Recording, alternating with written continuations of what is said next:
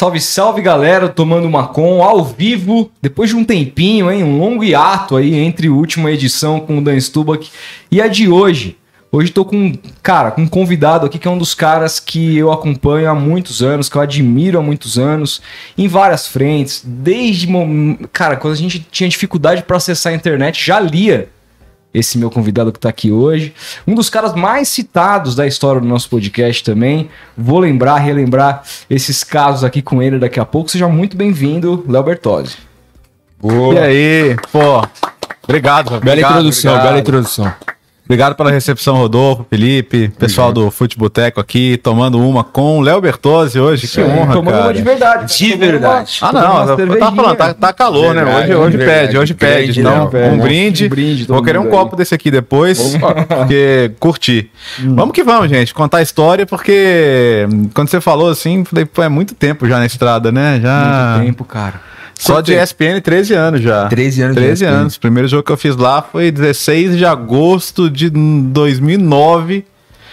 Minha filha era pequena e ela tinha medo, agora ela já tem até vontade própria, assim. É muito louco, velho. Então Muito já, louco, já vai muito tempo.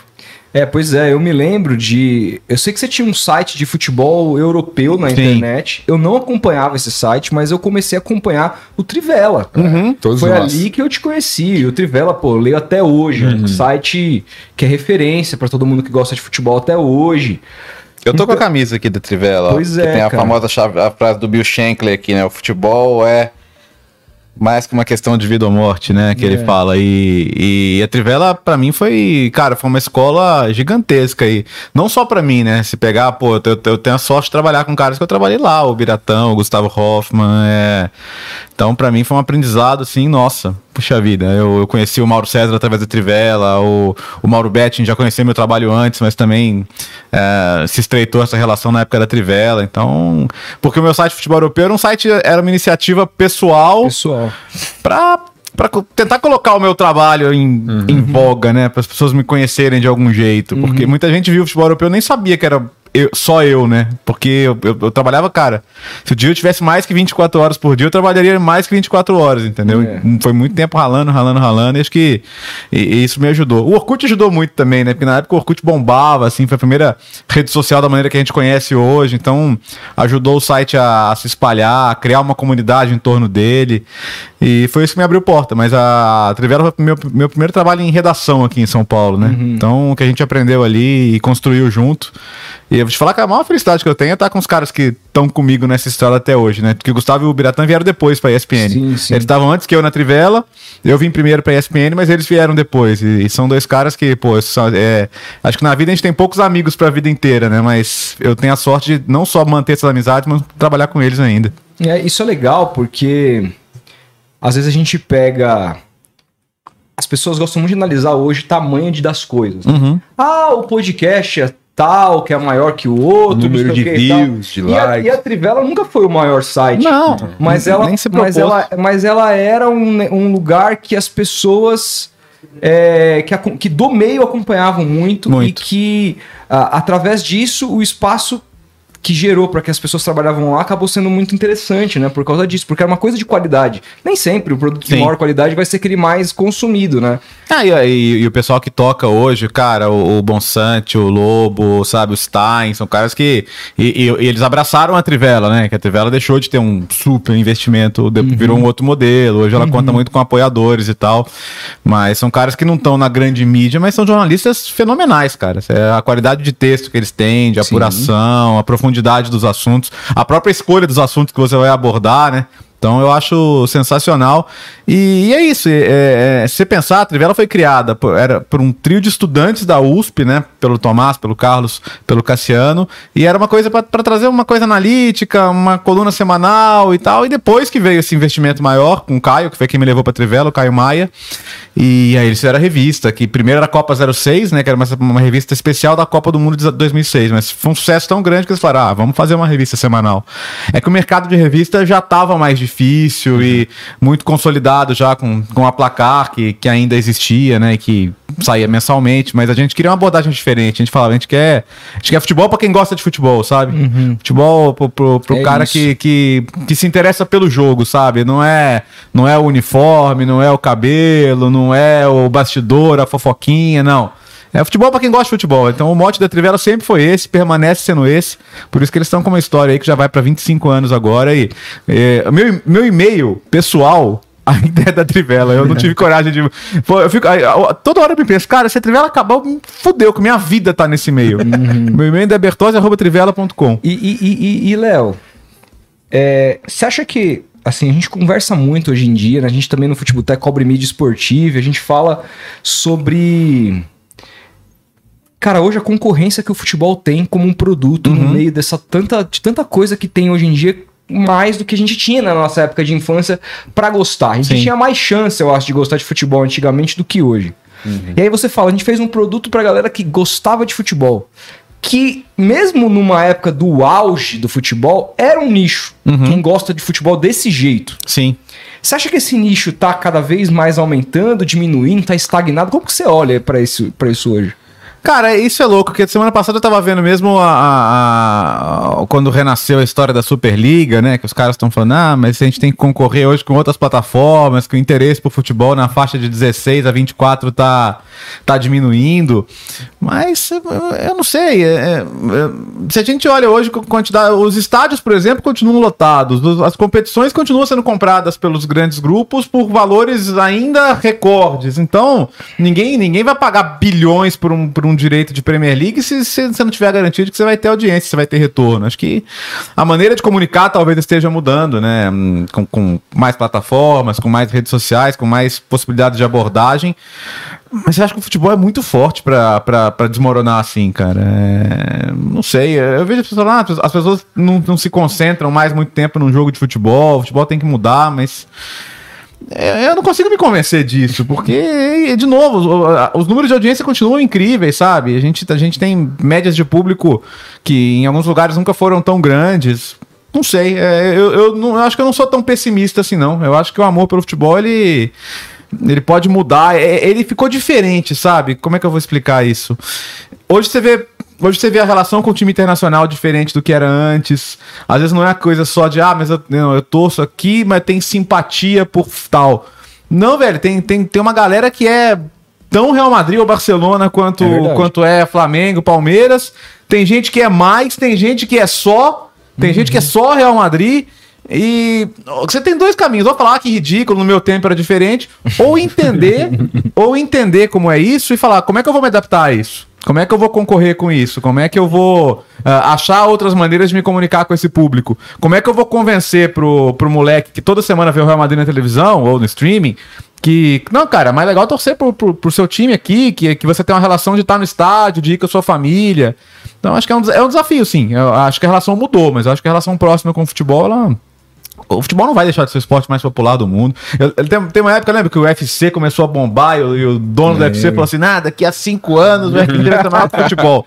Porra nenhuma. Nem fudendo. Entendeu? Então acho que a força do futebol é gigantesca e acho que é, talvez a maneira de comunicar que a gente tenha que entender melhor, né? Pra não, pra não, pra não perder essa disputa, sabe? Futebol daqui, futebol de fora, entender que todo mundo pode consumir tudo e as relações podem mudar e ser diferentes, mas eu acho que é, eu, eu sou muito de eu, eu discordo muito quando alguém fala que ah, daqui a pouco não vai ter mais interesse por futebol, porque até porque isso passa de geração Você geração. falou né? que a sua filha é galo pra caramba. Né? muito, velho, E como é que é muito. na escola dela? A galera, a galera é, é, é, tá mais tá interessada por futebol ou tá interessada por BBB? Ano passado ela deitou, né? Esse BBB. ano, coitada.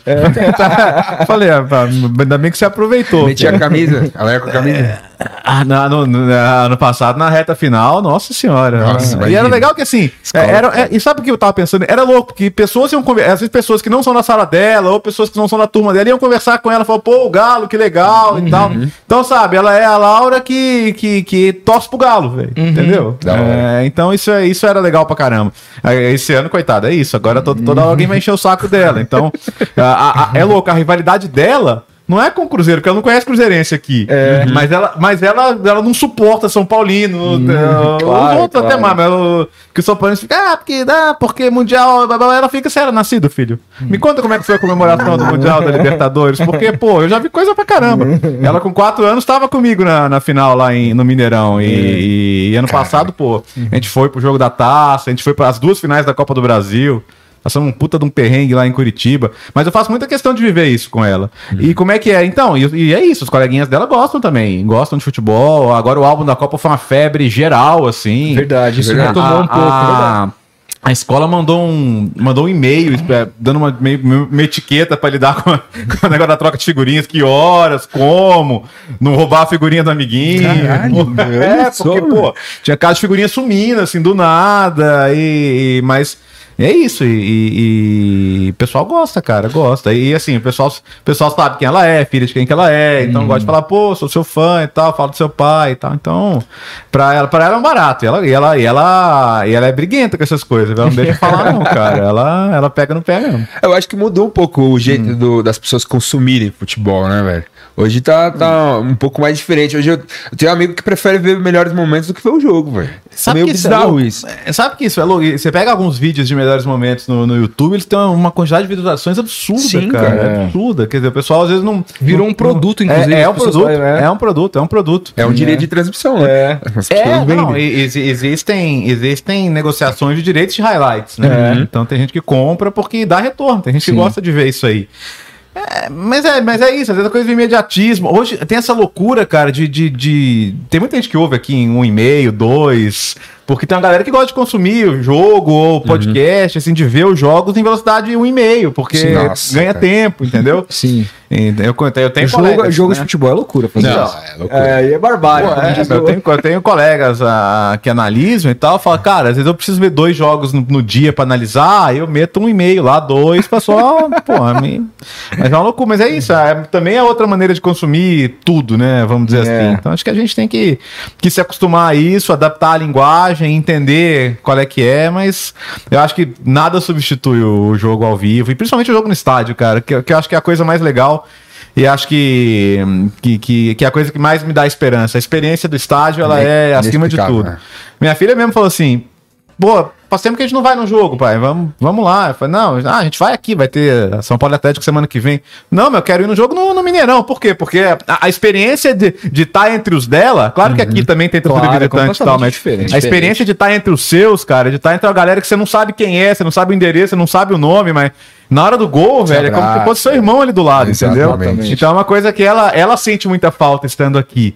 Então ela falou, vamos. Eu falei, você, eu falei, não, filho, esquece isso, esse ano tá difícil e tal. Ela falou, pai, mas é agora que precisa, entendeu? então ela já, ela já pescou isso aí, entendeu? Então acho que ela entende que o ano passado foi muito fora da curva, em todos os aspectos, mas que você não, você não baixa a guarda agora que tá mais difícil, né? Pelo contrário. Então é isso que, é- acho que é isso que a experiência de estádio te passa. Quantos anos que ela tem? Ela tá com 13, vai fazer 14 Você, agora você passou essa consciência toda de futebol, de vida pra ela naturalmente? Ou, Ah, de- de ou frequ- você chegou e trocou ideia? Não, filho, futebol é assim, assim, assim. Ah, de, de- de frequentar mesmo, de, de Ah. perceber a diferença, mudança. Essa, essa altura do campeonato. É tudo bem que ela, ela, ela teve mais, ela teve mais as alegrias mais rápido do que eu, né? Minha- Uhum. O meu processo de, eu, eu vivi um processo de ir pro estádio pra curtir a torcida e só. Sem esperar. Cara, cada jogo que você ganhava, velho, pô, e aí, às vezes era um jogo grande, que você ganhava num time melhor, virava uma, uma coisa de louco, mas foi uma época muito, muito difícil, né? Que às vezes você criava esperança assim e não ia. E aí, da- na época dela, não. Ela, ela- como eu falei, eu acho que a final da Libertadores foi o segundo jogo da vida dela. O, o primeiro foi um 6 a 0 no Figueirense, que o Ronaldinho fez três gols, Nossa. arrebentou. Foi um dos jogos muito marcantes, que foi a época que ele tava com, com a mãe doente, né? A torcida fez uma homenagem pra ela, então ele se emocionou muito aquele dia. Mas ela tinha três anos esse dia, foi 2012. Aí, cara, aí com o tempo ela falou: não, a, a gente começou a ir nos jogos aqui, ela começou a querer ir nos jogos lá, ela começou a se interessar um pouquinho mais. Teve uma época que ela, ela não queria ver porque eu ficava muito nervoso. Ela falava, ah, tá. Na- aí na quando o Atlético tá mal, na cabeça dela era assim, pô, eu não quero ver meu pai mal-humorado, sabe? Então eu não vou ver. Mas aí, aí ela foi crescendo, foi ganhando mais consciência, aí veio a história dos amiguinhos na escola também, né? Porque não adianta, na escola você é identificado pelo seu time. Você é esse Você- cara você- visceral, então, que acompanha seu time. Lógico, pô, Cara, desde pequeno, é. velho. Desde como é que é? pequeno. Como é que é? Mas Isso é é uma coisa que pra gente, né, cara, Hum. que nunca teve a experiência de trabalhar com, Com a grande mídia, uma com a grande mídia. Né? A gente também é assim. O Felipe fica lógico. louco vendo o Palmeiras, Mas eu claro, vendo o Peixão, xingo até a minha. É lógico. Mas, cara, é, eu fico pensando, como é que é separar isso na hora do vamos ver? Numa Libertadores, por exemplo, Ah, você teve a oportunidade de comentar. É, eu fiz agora. E, e- cara, assim, eu, eu penso o seguinte: você tem, você tem que saber disso antes de entrar na profissão. Você vai conseguir ali abstrair, sabe? Não é que você vai deixar de ficar puto ou ficar Claro. feliz, mas você, você tem que saber que você consegue olhar para um jogo de futebol, entender o que tá acontecendo, analisar o que tá acontecendo, independentemente do, do resultado ali, se for bom ou ruim para você. Né? É, o, o Juca falou pra, uma, pra mim uma vez, depois do Galo e Tijuana, que foi uma experiência louca, né? O, o- do pênalti do Vitor lá. E eu tava no ar no Sport Center, né? E foi quando a gente escreveu o livro, eu, o Marra e o, e o Mauro Betting. É, antes da final, ele falou: ah, vamos fazer o livro e tal. Eu falei, pô, mas se perder, vai. Não, não interessa, velho. Vamos fazer, depois a gente pensa, mas porque acho que a história de vocês é legal. Eu viajei com o Marra pra, pra Argentina pra ver Atlético e Arsenal de Sarandi no começo da Libertadores. E a gente nem, nem era tão próximo assim, né? Mas ele. Ele falou, cara, vamos. Eu falei, ah, eu conheço o hotel lá de ficar com a rádio e tal, a gente racha, a gente vai no jogo. Eu falei, pô, era a primeira Libertadores em 13 anos, né? E eu morava em BH, tava na faculdade, né? Da última vez que tinha jogado Libertadores. Caraca. Nem imaginava ganhar, imagina, na Libertadores. Eu falei, cara, é o primeiro jogo, é o primeiro jogo fora da Libertadores, deve ser uma experiência muito legal. Eu falei, vamos, vamos, vamos. E fomos. E aí, pô, imagina, né, quando eu vo- volto, não tava nem acompanhando assim, mas tem um monte de foto minha lá de camisa, com faixa, com bandeira, torcendo e tal. Uma gente, cara, pá, pá, descendo, é isso aí. E o Mauro escreveu um texto, pô, falou, pô, que inveja, cara. Eu, eu, devia, eu devia fazer mais isso, pô, sabe? Não, não ir mascarado, ir simplesmente torcer pro meu time e tal. Então ele, ele deu um puta apoio pra gente naquela época e, e- e repercutiu muito bem isso aí. Quer dizer, é, eu, eu, eu, eu deixei de ser quem eu era porque eu tô trabalhando na, na, na profissão? Claro que não. Claro que não. né? Claro que não. Então, é, aí voltando ao, ao como eu comecei o assunto. No dia do Galo e Tijuana, eu tava trabalhando, tava na TV.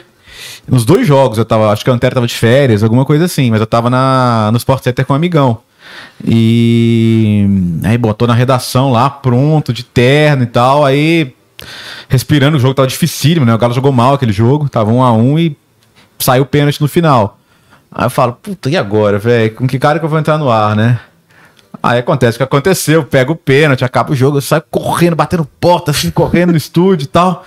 Aí vai começar o programa, baixa a luz assim, o amigão fala, e aí, Léo, tá feliz?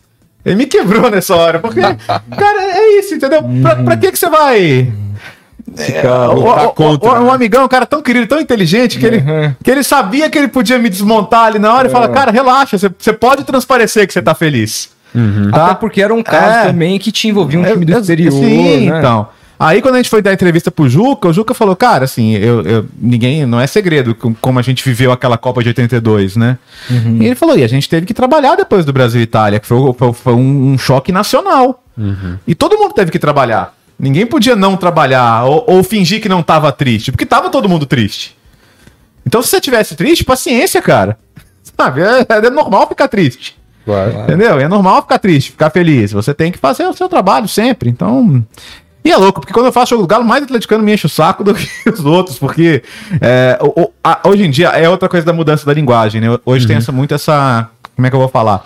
Tem a mídia segmentada, então, e, e tem, e tem mídias segmentadas muito boas, né? O, o meu timão, o nosso palestra, então Sim, sim. Tem, tem o Fala Galo lá e tal, com- entre outros. Então, você começa a esperar que aquele veículo seja a sua voz, a do torcedor. E ele, ele vê o cara na mídia, e como muitos se prestam a isso, fala assim: ah, esse aqui é o meu representante na mídia, né? Então Sim. esse cara vai falar o que eu quero ouvir, vai defender o meu time de tudo. E não, pô, às vezes tem que falar mal. Então, eu lembro, antes do jogo de volta com o Palmeiras que eu ia transmitir, eu falei no linha, cara, eu acho a chance do Atlético pequena, acho que até uns 20% de chance, porque eu tô vendo os jogos, tá jogando mal, pô. No dia que jogou bem também não conseguiu ganhar em casa. E o Palmeiras é um time com mentalidade competitiva absurda. E, e, tudo bem, podia até ter errado. O Atlético podia ter passado nos pênaltis, mas. Eu tava vendo jogos, cara. Eu tava vendo que, que, que, que tava difícil. E eu vou, eu vou mentir? Vou falar, não, acho que a chance é igual, acho que tá pau a pau. Não achava que Os caras te cobraram por isso? Me cobraram. Falaram, é, eu vi um monte de tweet. Ah, isso aí se diz atleticano, mas isso. na hora H defende a. É da mídia paulista, defende esse time de lá. Que isso? Ano passado ninguém falava nada, que o Galo tava bem, ia ser campeão. Eu tava falando bem pra caramba também. Eu elogiava o time todo dia e ninguém falava nada. Uhum. Entendeu? Mas isso faz parte, assim. Eu acho que a, a, a, culpa nem sempre é do cara, mas da, da maneira que, que, há essa relação com os times. E, e, muitas vezes as empresas criam, eh, procuram criar essa relação. Ah, então, por exemplo, fulano vai estar no programa porque torcida tal quer ver. E não é nossa culpa, né? A gente tá ali para fazer nosso trabalho, cara. Então nem sempre vai ser o Arnaldo positivo. Teve aqui falou dizer. muito isso, que ele é. É, modificou muito a maneira como o Linha hum. se apresentava, focado nos principais times do Brasil Sim. em termos de popularidade claro, naquele claro. momento é. e tal. É, isso mudou, isso mudou muito da maneira geral, né? Porque a hoje a, a o retorno de, de, vamos dizer assim, de receita mesmo das empresas é muito baseada em audiência, né? Sim. Muito baseada em audiência. Então, que, que dá audiência? Falar dos cinco, seis maiores clubes do Brasil em termos de, de torcida, de popularidade, de relevância. Então, é, essa foi a parte, a parte do romantismo que foi mudando um pouquinho ao longo da minha carreira, né? De entender um pouco isso aí também. Porque, do outro lado, e eu entendo que do outro lado fala, porra, é um programa tem que falar dos 20 times da Série A e tal. Porque tem que ser democrático mesmo, tem que falar pro cara de todas as regiões. E ainda acho que jornalisticamente tem vezes que se peca muito, que tem times que estão merecendo mais espaço, que se fale mais sobre eles. Uhum. E, e esse torcedor se ressente de não ser mais falado com razão Sim. Mas a, as escolhas editoriais hoje, elas são muito voltadas a, a, ao tamanho da torcida por qual você está falando, né? Então é. difícil fugir disso. Acho que esse é o grande segredo do sucesso de mídias segmentadas, né? Sim, sem dúvida. Tipo, do meu time. Sem não dúvida. o meu timão, nosso parece que esses estão na grande mídia, mas, enfim, outros times. Eu lembro que a gente fez um vídeo do CSA, lembra?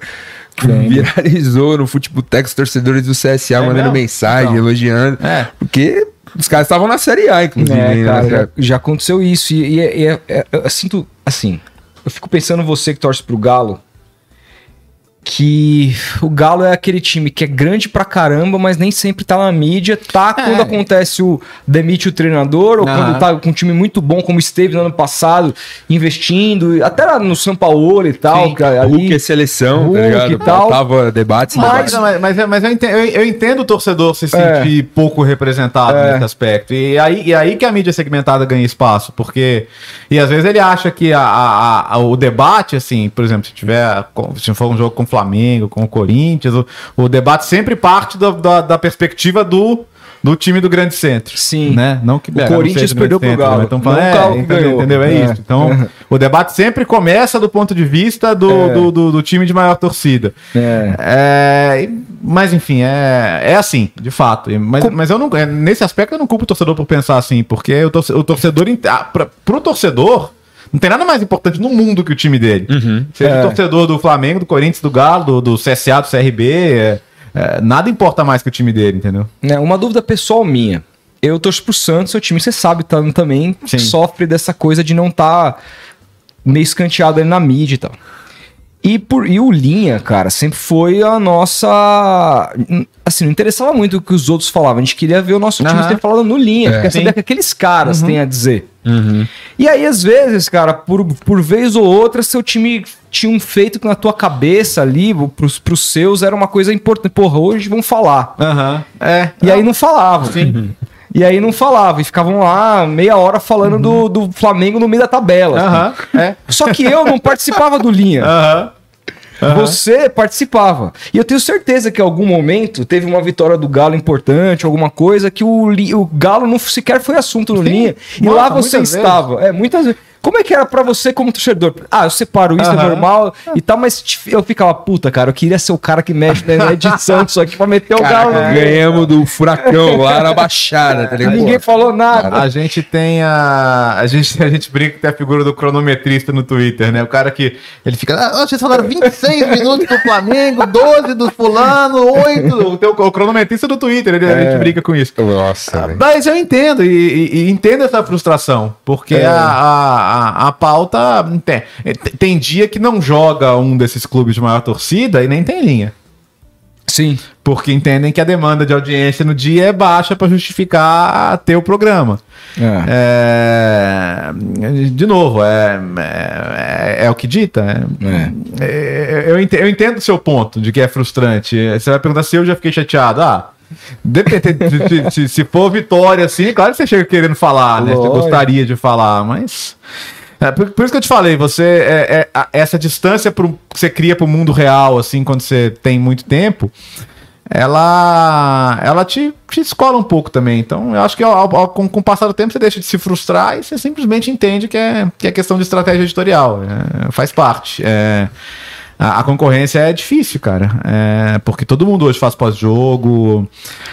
Quando eu entrei na, na ESPN, pensa, o, o mercado era muito definidinho, né? Você tinha o Sport TV com todos os direitos, gigante e tal.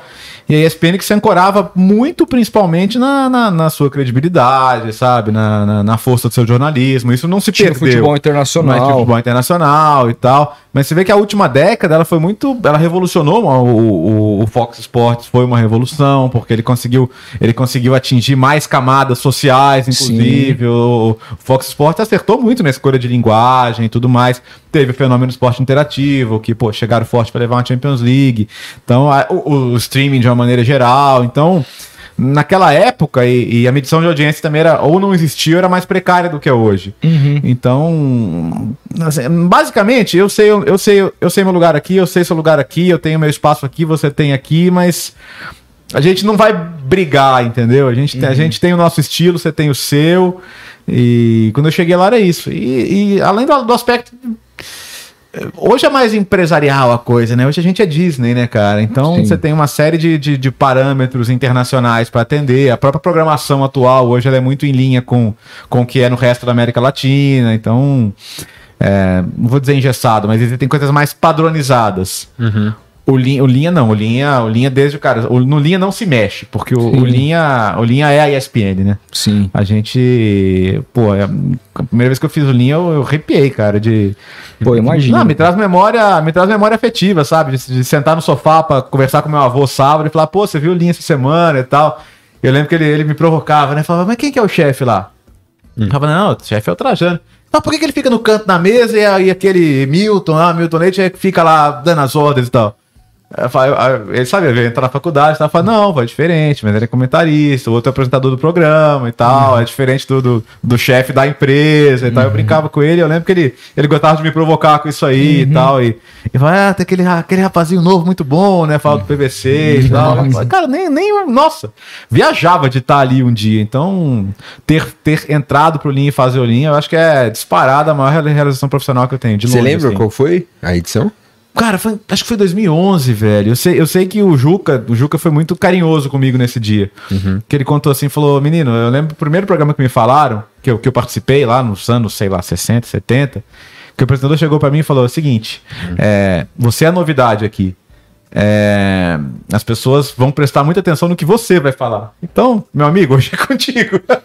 Uhum. É, ele não queria me botar pressão, mas entender que é normal você se, se, se pressionar. Você se ficou sentir. nervoso? Fiquei pra caramba, pra caramba, pra caramba. Uhum. E na época tinha coisa de destaque inicial, né? Então uhum. é. o, o, destaque inicial era quase um editorial seu. É. O do Trajano era, um editorial, era, quase um editorial do programa, do né? Programa, Mas isso. você tinha que falar uma coisa forte, sabe? É. se posicionar bem sobre alguma coisa e tal. Ah, com, com, com, o passar do tempo, você vê que é, é todo mundo de carne e osso ali, todo mundo igual e tal, mas uhum. essa coisa de, de, de tra trabalhar com os caras que foram suas referências é.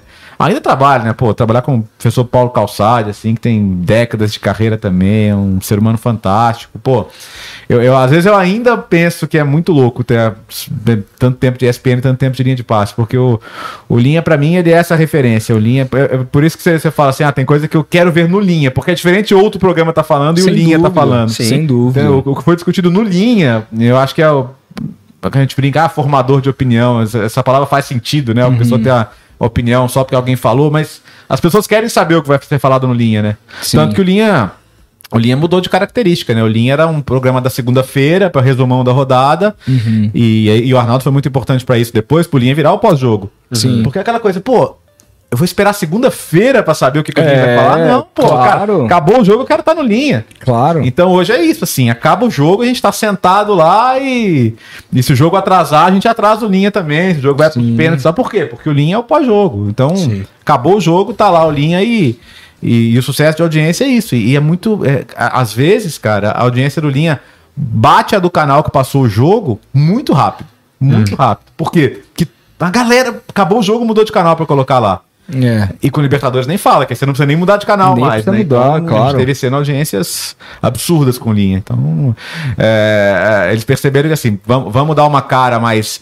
é, da América Latina inteira, mas tem coisas que a gente não pode mexer. E o linha de, o linha de passe só existe aqui. Não tem linha de passe, não, Não tem, tem, tem. Eles têm os programas deles lá na Argentina, É, na na, Argentina. Colômbia, mas a, a- o, o linha é, o linha é muito a identidade da ESPN, eles entenderam isso. Ô, Léo, como que você entrou na ESPN, velho? Conta pra gente aí, quando que foi? Como é que foi? Como que você recebeu a, a notícia e tal? Eu tava na, na Trivela, né? E, e desde lá 2005 eu já tinha feito algumas participações lá no Band Esportes, comentários de jogos também. Aí o Sérgio Patrick, que eu conheci lá no Band Esportes, me levou pra fazer alguns freelas. Na época era o FX, né? Que não tinha Fox Sports ainda. E como a Sim. Fox América Latina tinha os direitos da Libertadores, alguns jogos eles colocavam Vi- no, vi vários no jogos FX lá. lá, Uhum. que era o canal de, de séries, Sim, filmes. sim. Então eu cheguei a fazer alguns freelas comentando jogos lá, de Libertadores, Sul-Americana.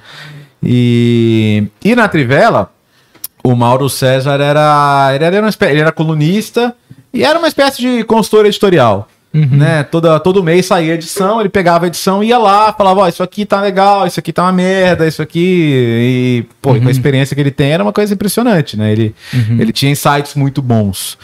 E foi uma época que a ESPN estava tentando se fortalecer de novo no mercado, então começou a pegar alguns campeonatos, campeonato holandês, por exemplo, depois veio o russo, enfim, estava tentando abrir um pouco o leque. Ele falava, cara, tá, a gente tá com, com muito jogo lá e pouco comentarista, eu acho que você se encaixa muito no perfil.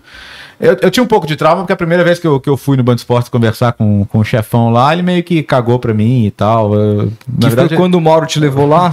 foi, foi, foi. Foi quando ele o Mauro me contou levou essa lá. história. A gente vai voltar. É, vamos chegar lá. Ele contou mesmo. É. E, bom, é, aí o Mauro falou, cara, eu queria marcar um papo seu com o Trajano. Aí ele me explicou, ó, o Trajano é assim, assado e Uhum. tal. E ele falou, vai lá, vai lá um dia. Eu marquei e tal, fa- falei com o Trajano, ele falou, pô, olha, vou ser bem sincero, conheço muito pouco do seu trabalho e tal, mas você tá muito bem recomendado pelo Mauro, você se importa de fazer um teste? Eu falei, não, claro, podemos marcar e tal. Aí ele falou, não, não, vem comigo. Aí ele chamou o Denis, que hoje, que hoje é. Denis chefe- Gavazzi, Denis na Band, Gavazzi, né? que tá na Band hoje. Uhum. E chamou o Lima, o Carlos Lima, que foi narrador da ESPN, e falou: leva, o- leva o menino pra, pra fazer um teste aí e tal. Aí pegaram um jogo de, do, do holandês pra eu comentar. E. E a sorte que na época eu era colunista de, de campeonato holandês e belga na Trivela. Eu, eu tinha coluna semanal, então eu tava com mais ou menos noção do que tava acontecendo. E aí começou, comecei, gente fez uns 5 minutos de jogo e tal, aí mandaram parar. Aí eu falei, bom, se mandaram parar com 5 minutos, tá muito bom, tá muito ruim, né? Uhum. E aí no final da tarde, uma hora mandou mensagem e falou: Ó, o Trajano já viu, então espere as novidades aí, mas acho que vai dar bom. Aí durante aquela semana já me ligaram. Ó, você pode vir fazer o, um jogo no domingo, Ajax PSV, domingo, 7 e meia da manhã. Foi lógico. E... Já logo pegou um clássico É, holandês. então, mas super, super profissional, assim, já queriam da- dados de, de, de cadastro de, de, de, de pagamento e tal, coisa que é, de- dentro desse meio é muito louco, que é uma galera é, às vezes acha que você pode trabalhar de graça só pela divulgação do seu trabalho, né? É, E funciona em, em, em ciências humanas funciona muito assim, né? Não, eu tô te dando uma oportunidade, pô. É, por, pra que, que você vai Pra que que você receber? quer receber ainda? É. Mas lá, não, e foi super profissional Pode desde o começo. E aí me chamaram no domingo, eu fiz o jogo com o Rogério Vogan. É, me ligaram pra fazer um jogo de, dessas preliminares da Champions ali na quarta-feira. E no fim de semana seguinte foram chamando, chamando, chamando. Eu comecei a fazer jogo direto lá.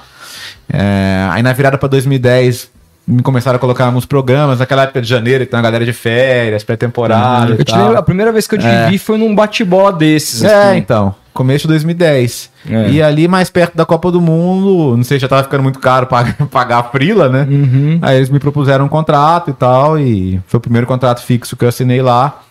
Aí já em 2011 estava mais difícil de conciliar com a Trivela, aí eu saí da Trivela, fiquei só na ESPN e, enfim, estamos aí até hoje, mas foi muito legal. O, a história do, do, do Mauro Betti, né, foi, foi interessante, cara. Ele... Ele era da comunidade do Orkut, do, do site do E futebol ele europeu, falou, né? só Ah. pra, ele falou que ele falou, cara, o que eu fiquei mais impressionado é como uma, aquele site uma pessoa só fazia, cara. Isso eu não acreditei, não. Numa época- numa época que não tinha, né? Não tinha. Não tinha Na hora isso, que eu descobri isso, é era- porque ele falou, cara, tinha as escalações, tinha os elencos, tinha, nos, tinha um puta do material que a galera que ia fazer jogo se utilizava pra fazer, Isso cara. tudo, né? E o cara produzia tudo. Olha que loucura. Não, e, e, ó, eu. O que aconteceu? Na época eu tava na faculdade, ali, 2002, né? é, eu tinha um grupo de amigos. Eu tenho, eu tenho um grupo de amigos, né? A vantagem da internet é que você consegue manter amizade sem perder contato com pessoas de diferentes lugares. E eu, eu faço parte de um grupo de amigos que, na época da Copa, falaram: ah, vamos fazer um site aí pra detonar o Galvão e tal. Faz- e o site chamava Eu Odeio o Galvão Bueno. E, e eles puseram no ar e, a gente brincava, fazia post durante os jogos, coisas engraçadas que o Galvão falou, bizarrices. A gente fazia scout, falava quantas vezes o Galvão falou quem é que sobe hoje? Três, haja coração, cinco. E, isso- e- e virou um fenômeno isso aí, cara. O, o site começou a ter umas visitas absurdas. Os, os- os- saía nas revistas, jornais e tal. E aí um portal, na época chamava Cidade Internet, procurou a gente e tal, falou, ah, vem aqui pra gente conhecer vocês e tal. É, aí foram lá, pô, já acho, acho a linguagem de vocês legal, vamos fazer alguma coisa juntos depois da Copa e tal. Mas a gente não era humorista, nada, né? Era só uma coisa, uma, uma, uma diversão entre a gente mesmo, que pô, do nada, como, nem existia esse termo viralizar ainda, né? Mas que ficou famosinho. Então não aconteceu nada, mas eu fiquei com o cartão das pessoas. Uhum. Aí quando eu mudei pra São Paulo, que a, que a Priscila, minha mulher, era daqui, né? Então eu terminei a faculdade lá e vim morar aqui.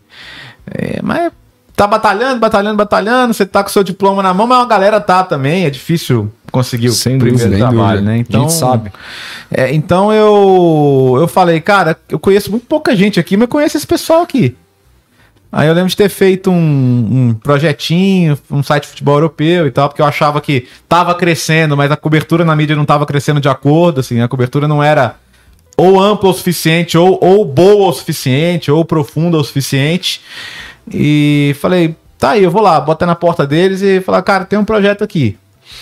Aí eles falaram, não, tá bom, vamos, vamos fazer, mas assim, a gente não tem braço para criar o site, a gente tem um esqueleto de, um, de uma outra parte do portal, a gente pode adaptar para você, e ali o que você. Você fica à vontade, você faz, a gente, o que, o que der de receita a gente divide e tal. Aí eu falei, beleza. Mas aí eu pensei, cara, eu vou ter que fazer isso aqui. Minha, minha vida vai girar em função disso aqui. Então eu fiz, as- fiz as coisas do, dos elencos, do- das tabelas, era tudo na mão, porque eu não tinha conhecimento de programação, nada, né? Então eu fazia, eu tinha um editor de HTML lá e fazia na raça mesmo pra subir. Você acompanhava a imprensa de lá ter É, as informações. porra, é isso, via os jogos, tentava pegar no- nos sites internacionais, tentava de alguma maneira trazer informações mais atualizadas sobre as coisas, né? E, e foi 2004 foi o ano que o Orkut bombou, né? Então quando, quando a gente fez a comunidade, uma galera e virou a principal comunidade de debate sobre futebol europeu no Orkut na época. E isso era legal, porque assim, as pessoas também conheciam o site, divulgavam o site. E é como o Mauro contou, muita gente, muita gente se alimentava das informações que saía ali. Teve até site de emissora de televisão que começou a copiar as matérias. Aí eu liguei pra lá e falei, "Ô, não, mas a gente tá dando crédito. Eu falei, não, mas. Vocês é, vocês querem- fazer uma cor, comprar as notícias? Como é que é? Ah, não, a gente, só, vai- a gente vai parar de, de, de colocar então. O que eu te falei, as pessoas acham que seu trabalho tá ali à disposição de todo mundo de graça, né? Mas, e, e eu, eu comecei a, a- fazer umas comunidades paralelas, mais engraçadinhas, assim, pra trazer o pessoal, tipo Amaral marcando Zidane, que virou um fenômeno também. Até hoje as pessoas lembram da comunidade Amaral marcando Zidane, era minha. Porque eu vi uma foto do Amaral, mar- Amaral na Fiorentina marcando o Zidane nos eventos, falei, cara, isso é genial, velho. Isso é genial, isso é genial, isso tem que ter uma comunidade no Orkut. Tinha comunidade pra tudo no Orkut, né? Mas essa foi muito, muito interessante.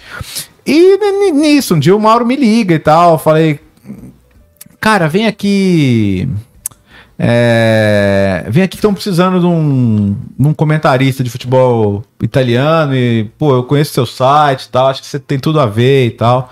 Ele me levou lá pra falar com o chefão, né? Aí tô lá batendo, tô lá falando com o cara, o cara meio assim, mas qual que é a sua experiência em televisão? Falei, não, mas ainda não tenho experiência em televisão. Eu tenho um site de futebol internacional, eu conheço bastante futebol italiano. Aí o Mauro me indicou por causa disso e tal. Aí o cara meio que olhou assim, falou, ah, tá, não, tá bom, a gente te liga e tal. Tipo, foda-se. Deu uma cagada pra não, isso, ah, basicamente é isso, cagou. nunca mais falou nada. Bora. Hum. Aí, cara, eu fiquei mal. Eu lembro que esse dia eu pedi carona pro meu pai. Meu pai foi me buscar lá na Band. E eu voltei chorando, pra baixo mesmo, né, velho? Porque, pô, você tá achando que você vai ter uma super oportunidade na sua vida e o cara meio que caga na sua cabeça. Aí passou um tempinho e tal, passaram algumas semanas. Eu pensei assim, cara, não foi você que foi procurar o Mauro, né? Foi ele que foi te procurar, velho. E isso é sinal de que você é bom, sabe? Que seu trabalho vale alguma coisa. Aí eu falei, peguei o telefone liguei pra ele de novo. Falei, Mauro, é o seguinte, é, pô, não deu certo lá, mas obrigado pela ajuda. Eu posso ir. Eu posso ir lá acompanhar um dia você lá na Band e tal? Só, só pra ver como é que é, pra conhecer um pouquinho melhor, tenho curiosidade. Ele falou, bora, vai lá. Aí eu sei que ele. Eu cheguei lá e tal, eu tava sentadinho ali pra, pra ver o programa. Ele falou, não, senta ali, tá? Ele tem uma cadeira no estúdio. Aí ele falou, não, eu falei, não, ele falou, não, é isso, vai participar do programa com a gente. Eu falei, puta merda, velho. Ele falou, cara, é só falar com você, é só falar de futebol, é só o que você sabe e tal. Eu falei, tá bom. Aí eu sentei, pô, falei, fiz o programa, ele, ele deu moral pro site e tal, divulgou e tal, e foi legal, correu tudo bem. E era o Betinho Bet na época, né? Que ele fazia ou com o Joelmir, o pai dele, que foi a ideia original, ou com, ou com o Eric. E ele começou a me chamar outras vezes. Eu lembro que no dia do sorteio da Copa ele ele me chamou para ir lá fazer o programa pós-sorteio com ele. Depois do, depois do programa ele me levou lá, lá na Rádio Bandeirantes, falar com, pô, Silvio Luiz, os caras todos. E, e aí foi legal. Claro, claro que claro que você estava ali como convidado não, não, tinha nenhuma expectativa, mas durante um tempo eu cheguei a comentar depois jogos do Campeonato Italiano lá no, no Band Esportes. Mas, enfim, não, não, não era para pra ser, mas eu fiz muitas amizades boas lá. O próprio Patrick depois me levou pra fazer jogos no, no FX.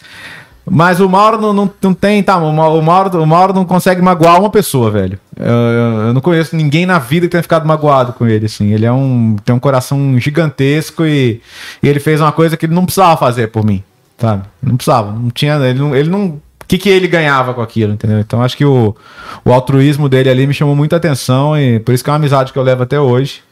Né? E ele teve, a, ele teve a ideia de fazer o livro lá em 2013 também, que. Depois as coisas não deram muito certo com a editora, sabe? A gente teve alguns problemas, mas. Mas assim, da, da, até hoje eu recebo mensagem de gente que lê o livro, que gosta, que se identifica e. E eu fiz porque foi ele que pediu, cara. Senão, assim, não era uma coisa que eu teria iniciativa de fazer. Eu fiz uhum. porque ele pediu. E, e, como é que foi que começou essa tua paixão por futebol internacional? Hum. Porque, cara, você se munia muito de informações de fora. Sim. Mas assim, tudo isso para ter sacrifícios, cara, obviamente você gostava muito daquilo para você poder é, acreditar num negócio que você não sabia qual retorno que ia ter. É a paixão. Não, lógico. Como é que começou essa paixão? Ah, cara, eu, eu sempre gostei muito do, do grande evento, sabe? Da, da Copa do Mundo, da Olimpíada. Então eu lembro que eu tinha cinco, quase seis anos na Copa do México 86 e sabe aquela coisa de, de, de ah, estão dando a tabelinha na padaria, tem um monte de revista, jornal, de repente a programação na televisão é só sobre aquilo e, e aquilo me fascinava muito, né? Então é muito louco. Eu me fascinei por jornalismo esportivo e por futebol ao mesmo tempo, uhum. né? Mas eu acho que foi, foi, foi o domingo o campeonato italiano mesmo, porque o domingo era muito tradicional, assim, acordar para ver a corrida de Fórmula 1 e acabava, você mudava, já colocava no show do esporte, aí você ficava o dia inteiro vendo. E a primeira coisa era o campeonato italiano de manhã, né? Então, e, e, cara, era aquelas coisas de, de, de, de ter os, todos os times com craques, grandes jogos, e, e eu vi o saudoso Lancelotti também contando história. Pô. Deus o tenha. Né? Ah, pô, só, nossa, Silvio é um querido também, velho. Muito, muito generoso também ele. É, e aquilo me fascinava muito. E aí, quando chega a Copa de 90, todos aqueles estádios que você já via aqueles jogadores que você já via, porque queira ou não, os, os grandes jogadores jogavam no campeonato italiano e, E eu falo, cara, isso é muito bom, velho. Isso é, isso é vida, velho. Então, é, tanto, tanto é que depois eu com, com, quando eu faço 12 anos, eu vou estudar numa escola bilíngue em BH, uma escola, a Fundação Torino, que era uma escola bilíngue português e italiano. Uhum. Porque eu falei, cara, eu quero aprender o idioma, eu quero, eu quero me aprofundar nisso aí, eu quero vi vivenciar um pouco mais essa cultura também tinha aquela coisa de, de, de, de, algumas bancas específicas, né? Terem os jornais e revistas de lá, chegavam com dias ou até semanas de atraso às vezes, mas aí comecei a aprender italiano, comecei a comprar as revistas para poder não só desenvolver o idioma, mas também saber bem o que estava acontecendo. E depois com a internet ficou tudo muito fácil, né? Porque aí você uhum. começou a poder ver, ver, conhecer gente do mundo inteiro, ler as coisas do mundo inteiro, mas nessa época era assim. Então, primeiro eu admiro muito quem fazia nessa época, né? Falei aqui do Lancelotti, mas o Antero também é outro dos pioneiros. Esses caras se desdobravam, velho. Eles tinham que pegar o informação... J. Júnior narrava na banda nessa é. época. É. Na, pegava coisa de agência de notícia ou ou era isso, assim, às vezes eles conheciam um piloto de avião, alguém que trazia o jornal, mas você ia conseguir ver três. Você fazia o jogo no domingo com a informação num jornal, às vezes de, de segunda-feira, mas era o que tinha, né? Uhum. É, porque, pô, não dá pra fazer um interurbano pra, pra, pra Itália, né? Porque você gastava, né? Não é igual hoje que você fala com qualquer pessoa do mundo pela internet. Uhum. Então, assim, você trazer informação na época era um trabalho muito de formiguinha. Hoje eu brinco que, pô, você pega o reserva do, do Sassuolo ali, você dá um Google, você, você sabe quem é o cara. Uhum. Sem dúvida. Entendeu? Então, na, na época era, era muito, muito, muito difícil o trabalho e esses caras têm uma parcela gigante na nossa, na nossa paixão aí. Depois, aí quando veio, pô, aí, quando veio, quando, quando a informação aparece na sua frente, assim, de um jeito tão fácil, cara, pra quem é igual a gente, assim, que é fanático, você quer absorver tudo, né? A gente brinca muito no, com, com, com o Hoffman lá no nosso podcast no Futebol no Mundo, né? Do, do, do, do mundo Hoffman e tal, que na verdade é o mundo inteiro, porque quem ama o futebol alternativo, como a gente fala, que aliás era outra comunidade muito legal do Orkut, o futebol alternativo, não quer consumir só o jogo grande, a primeira divisão, ele quer saber cada coisinha menor ali, porque.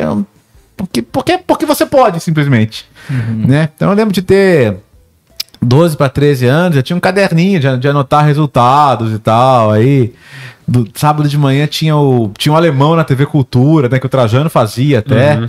é, com acho que era com a K Fernanda ainda na época, com tinha o Zé Góes também, que era narrador, mas com, com o Wenzel lá na cultura também. E eu lembro que, pô, eu, eu, comecei a fazer um caderninho de resultados. Assim, cada resultado de jogo que eu via, eu anotava. E eh, eu comecei a fazer um caderninho de, de classificados para a Copa de, de 94. Eu lembro que eu quebrei a cara bonito, cara, que a, que a França precisava ganhar de Israel para classificar. E aí eu comecei a anotar os classificados para a Copa. Eu falei, ah, quer saber a França e tal. Aí no dia seguinte sai no jornal: a França perde para Israel. E depois perdeu para Bulgária, ainda ficou fora da Copa. Eu tive que rasurar o caderninho e tal. Eu falei, ah, quer saber? E... e aí depois, pô, com um computador em casa, com internet, com tudo.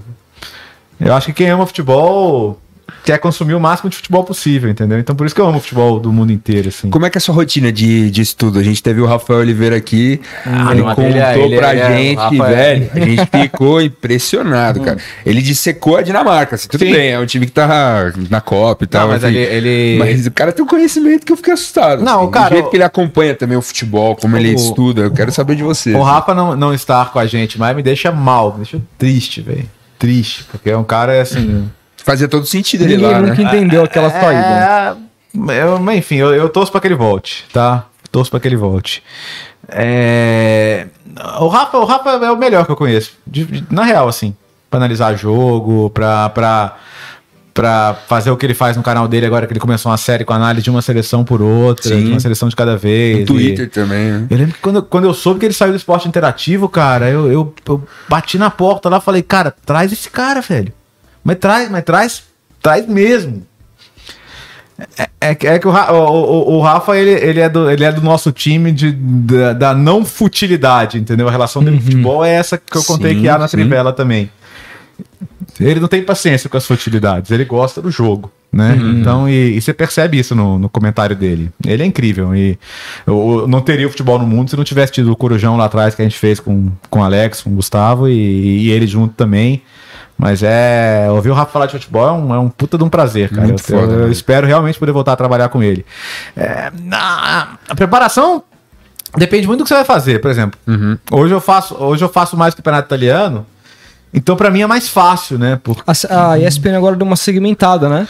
É, acho que ajuda a criar identificação também. É, porque eu eu, tô falando assim, da identificação É. que a gente criou lá atrás de ter o Silvio, sabe? Uhum. De ter o Wenzel. Uhum. E... Então, assim, quando acho que você já faz. Hoje tem o, o Paulo e o Mar, durante tempo, durante muito Premier tempo foi o Mauro César, lá atrás Uhum. foi o PVC e tal, mas já saber quem você vai ver, você conhece a linguagem, você conhece o Uhum. estilo e. E queira ou não, acho que é legal saber que essa pessoa que tá ali, ela tá toda semana fazendo, toda semana vendo, então ela vai naturalmente ter um conhecimento já adquirido. Então, Sem dúvida. o estudo para mim do italiano é mais fácil, mas eu gosto, por exemplo, de pegar o pré-jogo, o material de pré-jogo da Opta, né, que são as estatísticas, curiosidades, são coisas que vão, vão te agregar ali. E se é um time que eu faço menos, eu procuro dar uma olhada nos últimos jogos, nas escalações, nos, nos padrões, né, tipo, se, se o técnico muda muito o time em casa ou fora, ou é, que substituições que ele costuma fazer. Isso são coisas que você vai tentando. é, qu- Quanto mais você conhece os padrões de um time, mais fácil é para você, quando ele estiver jogando, você identificar o que, que tá dentro do padrão, o que, que tá fora do padrão, o que, que tá inesperado. Se aquele cara que normalmente joga do lado direito tá jogando na esquerda e. E, e até explicar, porque, porque assim, sabe qual que é o perigo de pegar alguém que não tá acompanhando pra comentar um jogo? A, a coisa de chegar a uma conclusão ali, entendeu? Então, às vezes tem um cara que é bom pra caramba e no dia ele tá com problema em casa, ou tá jogando no sacrifício e tal, o cara tá mal. A coisa que me irritava muito era ver o cara falando, ah, esse aí joga nada, pô, não dá pra entender como esse cara é titular desse time e tal. Porque o cara tá vendo o jogo o cara só só. tá vendo aquilo ali, e a única É. coisa que ele tem de base é aquilo ali. Não Então- justifica, né? é, então se você conhece a história do cara, se você conhece os padrões do time, se você sabe como é que o cara tá jogando, você consegue trazer pro jogo o contexto. Porque quem tá vendo o jogo não tem obrigação de conhecer o contexto. A pessoa, cara, Sim. ela só tá ali no fim de semana, ligou a televisão e ela, ela, não, tem, ela, ela não tem nenhuma obrigação de saber que aquele cara pode ser o terceiro zagueiro ou pode ser o volante. Ela só quer ver o Eu, jogo. eu acho que esse é um problema, Tá. inclusive, Sim. do Sport TV hoje, Hum. do, da, da Globo, com relação a como ela, ela lida, maneja os comentaristas para os jogos do Campeonato Brasileiro da Série A. Eu sinto falta de uma. Você pega, às vezes, um cara ali que você assiste jogo do seu time, tá vendo os 38 jogos do seu time. Aquele cara não fez jogo nenhum do seu time. Então ele comete esse, esse mesmo tipo de erro e não- às vezes não é por, como você falou, a gente torcedor às Na vezes maldade, fica, assim, a né? gente fica puto, né? Sim. Pô, esse cara não sabe. Mas às vezes ele, Ele tá se tá baseando acompanhando, né? pela informação que ele tem. E ele não tá acompanhando porque ele tem uma, uma porrada de escala de outros times pra Exato. acompanhar. O cara tem vida, pô. Então, é, Entendeu? é, é, e, e- e assim, é, eu acho que a gente tem que fazer como, como os melhores fazem. Então, a gente fez agora Libertadores, Tol, é, Tolima e Flamengo. A gente fez os dois jogos. Fez no- Uhum. na Colômbia e fez no Rio. E foi o calçado pra gente na, com a, Col- na, pra Colômbia, né? Uhum. E eu, se- eu tenho, eu tenho uma que eu sentei do lado do calçado pra ver eles preparando pro jogo, porque é uma coisa linda de ver. Ele entra no, no iScout, né? O iScout é, um, é o que os clubes usam também, né? Que, Uhum. que são os. Você você pega dados, você pega vídeos. Então ele começou a pegar jogador por jogador do Tolima. Pô, deixa eu ver esse zagueiro aqui em situações de um contra um. Deixa eu ver esse zagueiro aqui em situações de jogo aéreo ofensivo. E foi pegando cara por cara, assim, e olhando e observando, e identificando os padrões e tal. Porque no jogo, cara, você percebe que assim, ok, o jogo, as pessoas estão vendo o Flamengo, mas tem um time do outro lado. Claro. Tem um time do outro lado. E, não- e pode não ter nenhum torcedor do Tolima vendo.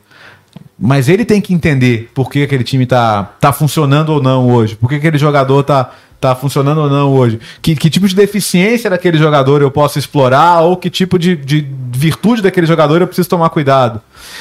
E então é isso, por exemplo, agora essa semana eu vou fazer é, Liga Europa. Roma e é, HJK Helsinki e Roma. A Roma, beleza, eu tô vendo sempre e tal. Você precisa ficar, ficar atento ao noticiário, saber quem vai jogar, quem não vai jogar, o que, que pode mudar.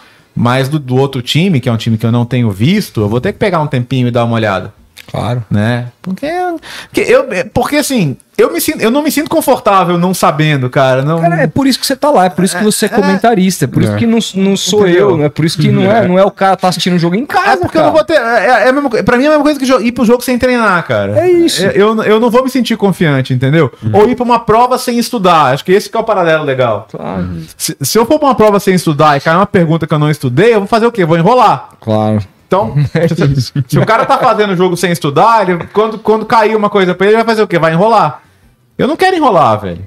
Eu não quero enrolar, eu não, não, não me preparei para enrolar as pessoas. Então, acho que é, o, o, preparo, o conhecimento dos times, dos jogadores que estão em campo é o, é o mínimo, é o básico. E por isso que, como, por isso que como... o Rafa é tão bom, cara. Porque Sim. ele conhece, ele realmente conhece todo mundo, é ridículo. Como... Você acha que o futebol italiano vai voltar a ser o que era, cara? Sem. O campeonato, assim, tipo, vai ser passar a Premier League um dia ou bater de frente, assim? Hum, sem estádios melhores, uhum. sem uma embalagem melhor.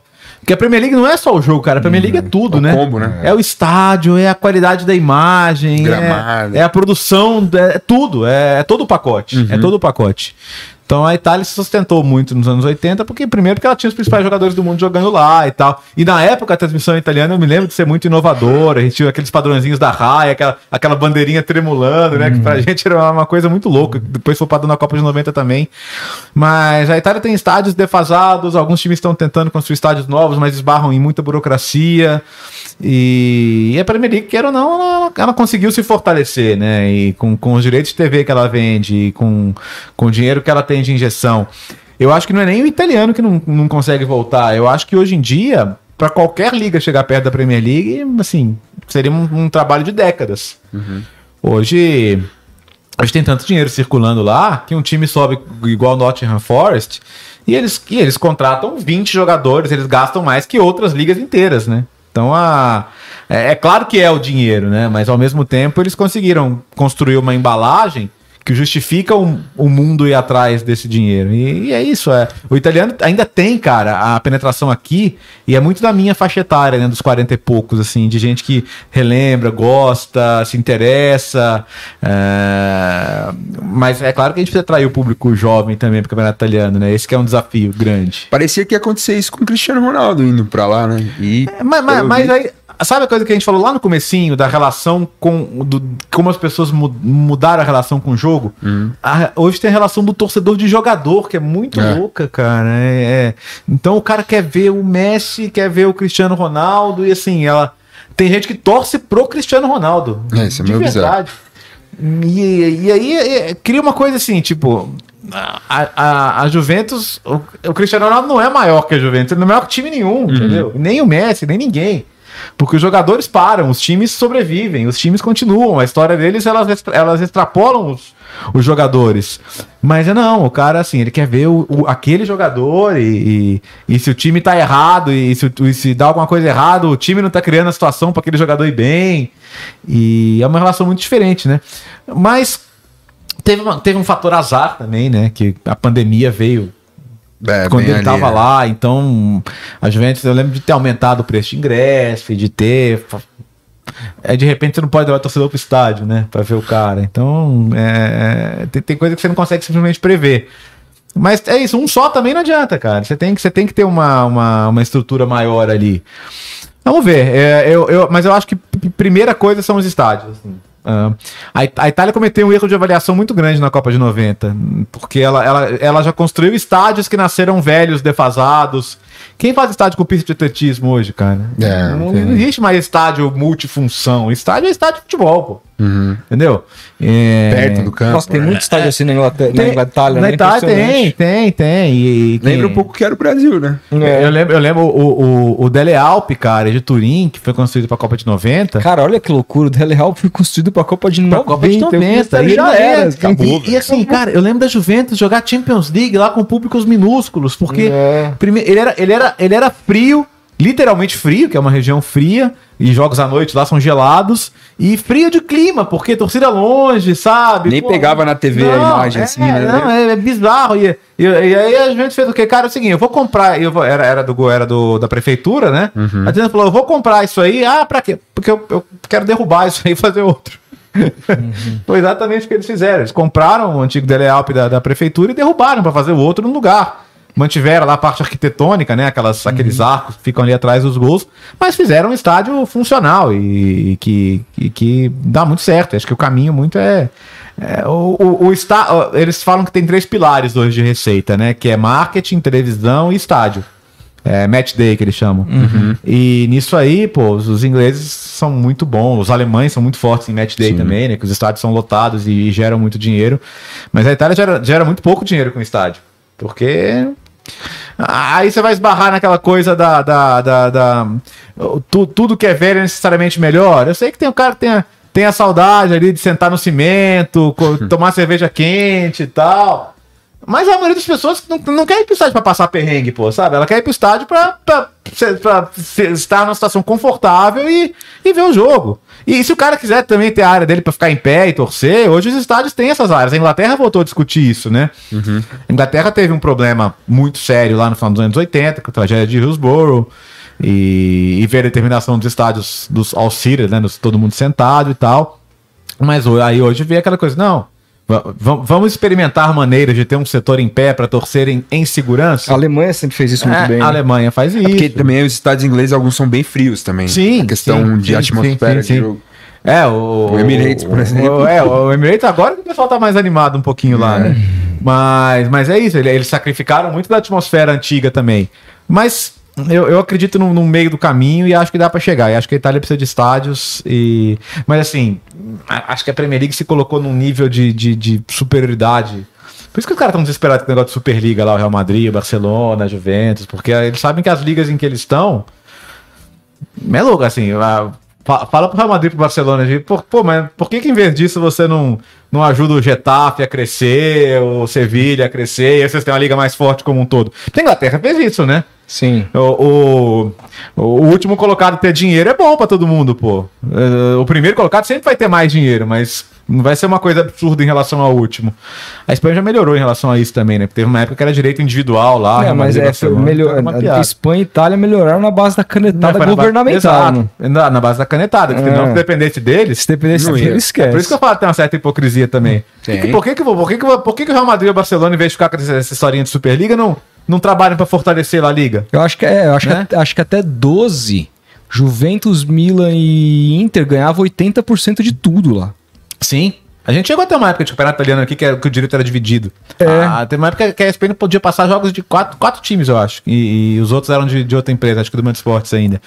É, tem uma coisa meio surreal, né? Porque uhum. aqui a gente voltou para isso agora, negócio de, de negociação individual de direito de TV. Então, isso aqui é está muito longe também. E... Cara, é bizarro isso daí, rapidinho que você tá falando. O, o, o, do Nottingham Forest, o Scarpa vai deixar o campeão brasileiro é, pra, ir pro pra jogar o Lanterna na Premier League é. e o cara quer jogar lá por tudo é, que é isso hoje. É, eu vi muita gente falando, pô, mas, mas o, o do. Quem que foi pro pro Aston Villa, ou, o Coutinho foi pro Aston Villa, ou o Paquetá foi pro West Ham agora. Fala, é. Pô, mas o Paquetá vai pro West Ham. Fala, cara, pra esses caras é o seguinte, e os empresários falam isso pra eles, vai jogar na Premier League. Claro. No caso do, do, do Scarpa, o, o dono do Nottingham Forest é o mesmo, é o mesmo dono do Olympiacos. Uhum. Então ele podia ir pro Olympiacos. Pra brigar pra ser campeão na Grécia, jogar com o estádio lotado. É, ele falou que o Abel que. Não... o Abel falou pra ele, é. vai pra Premier League, cara. É. Mas não tem dúvida.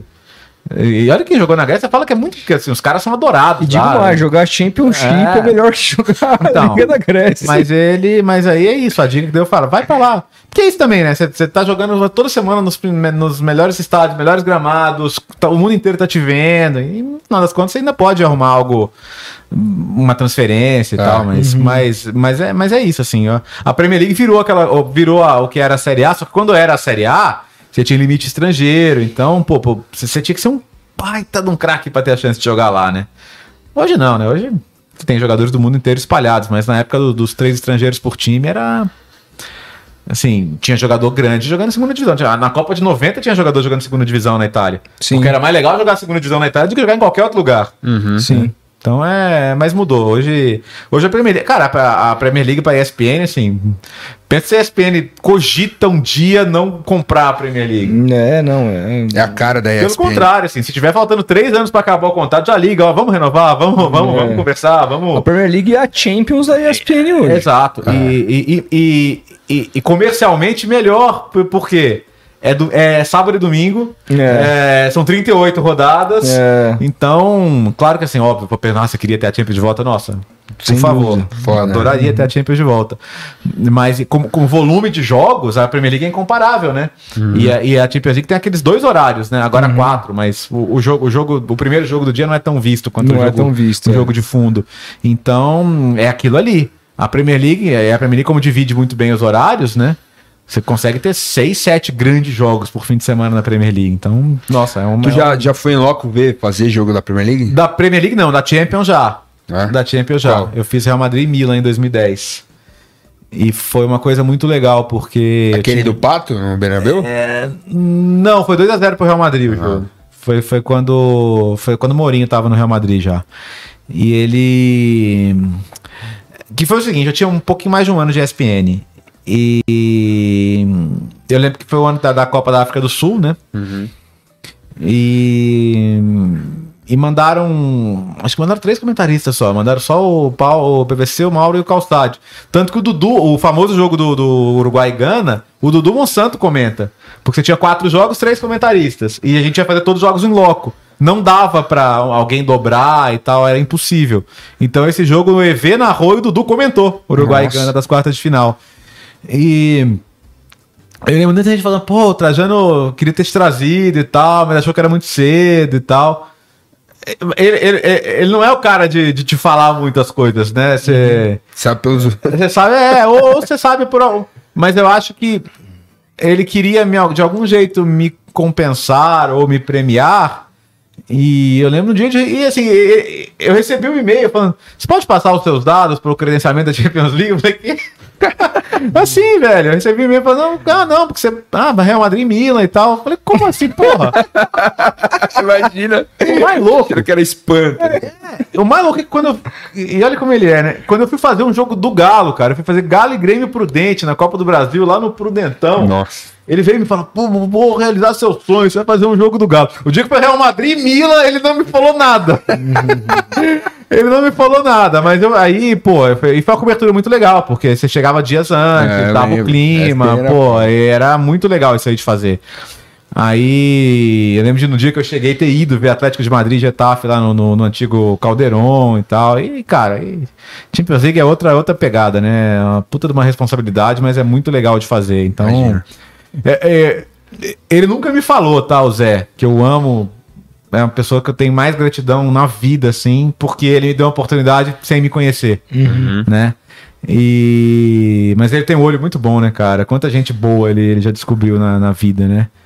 E... Mas é isso aí. Ele não me falou, mas eu, eu senti que era a maneira dele de falar, pô, é, você merece coisas grandes e eu vou te proporcionar uma coisa grande aqui. E... Mas é, é isso, mudou, mudou muito, né? Porque hoje...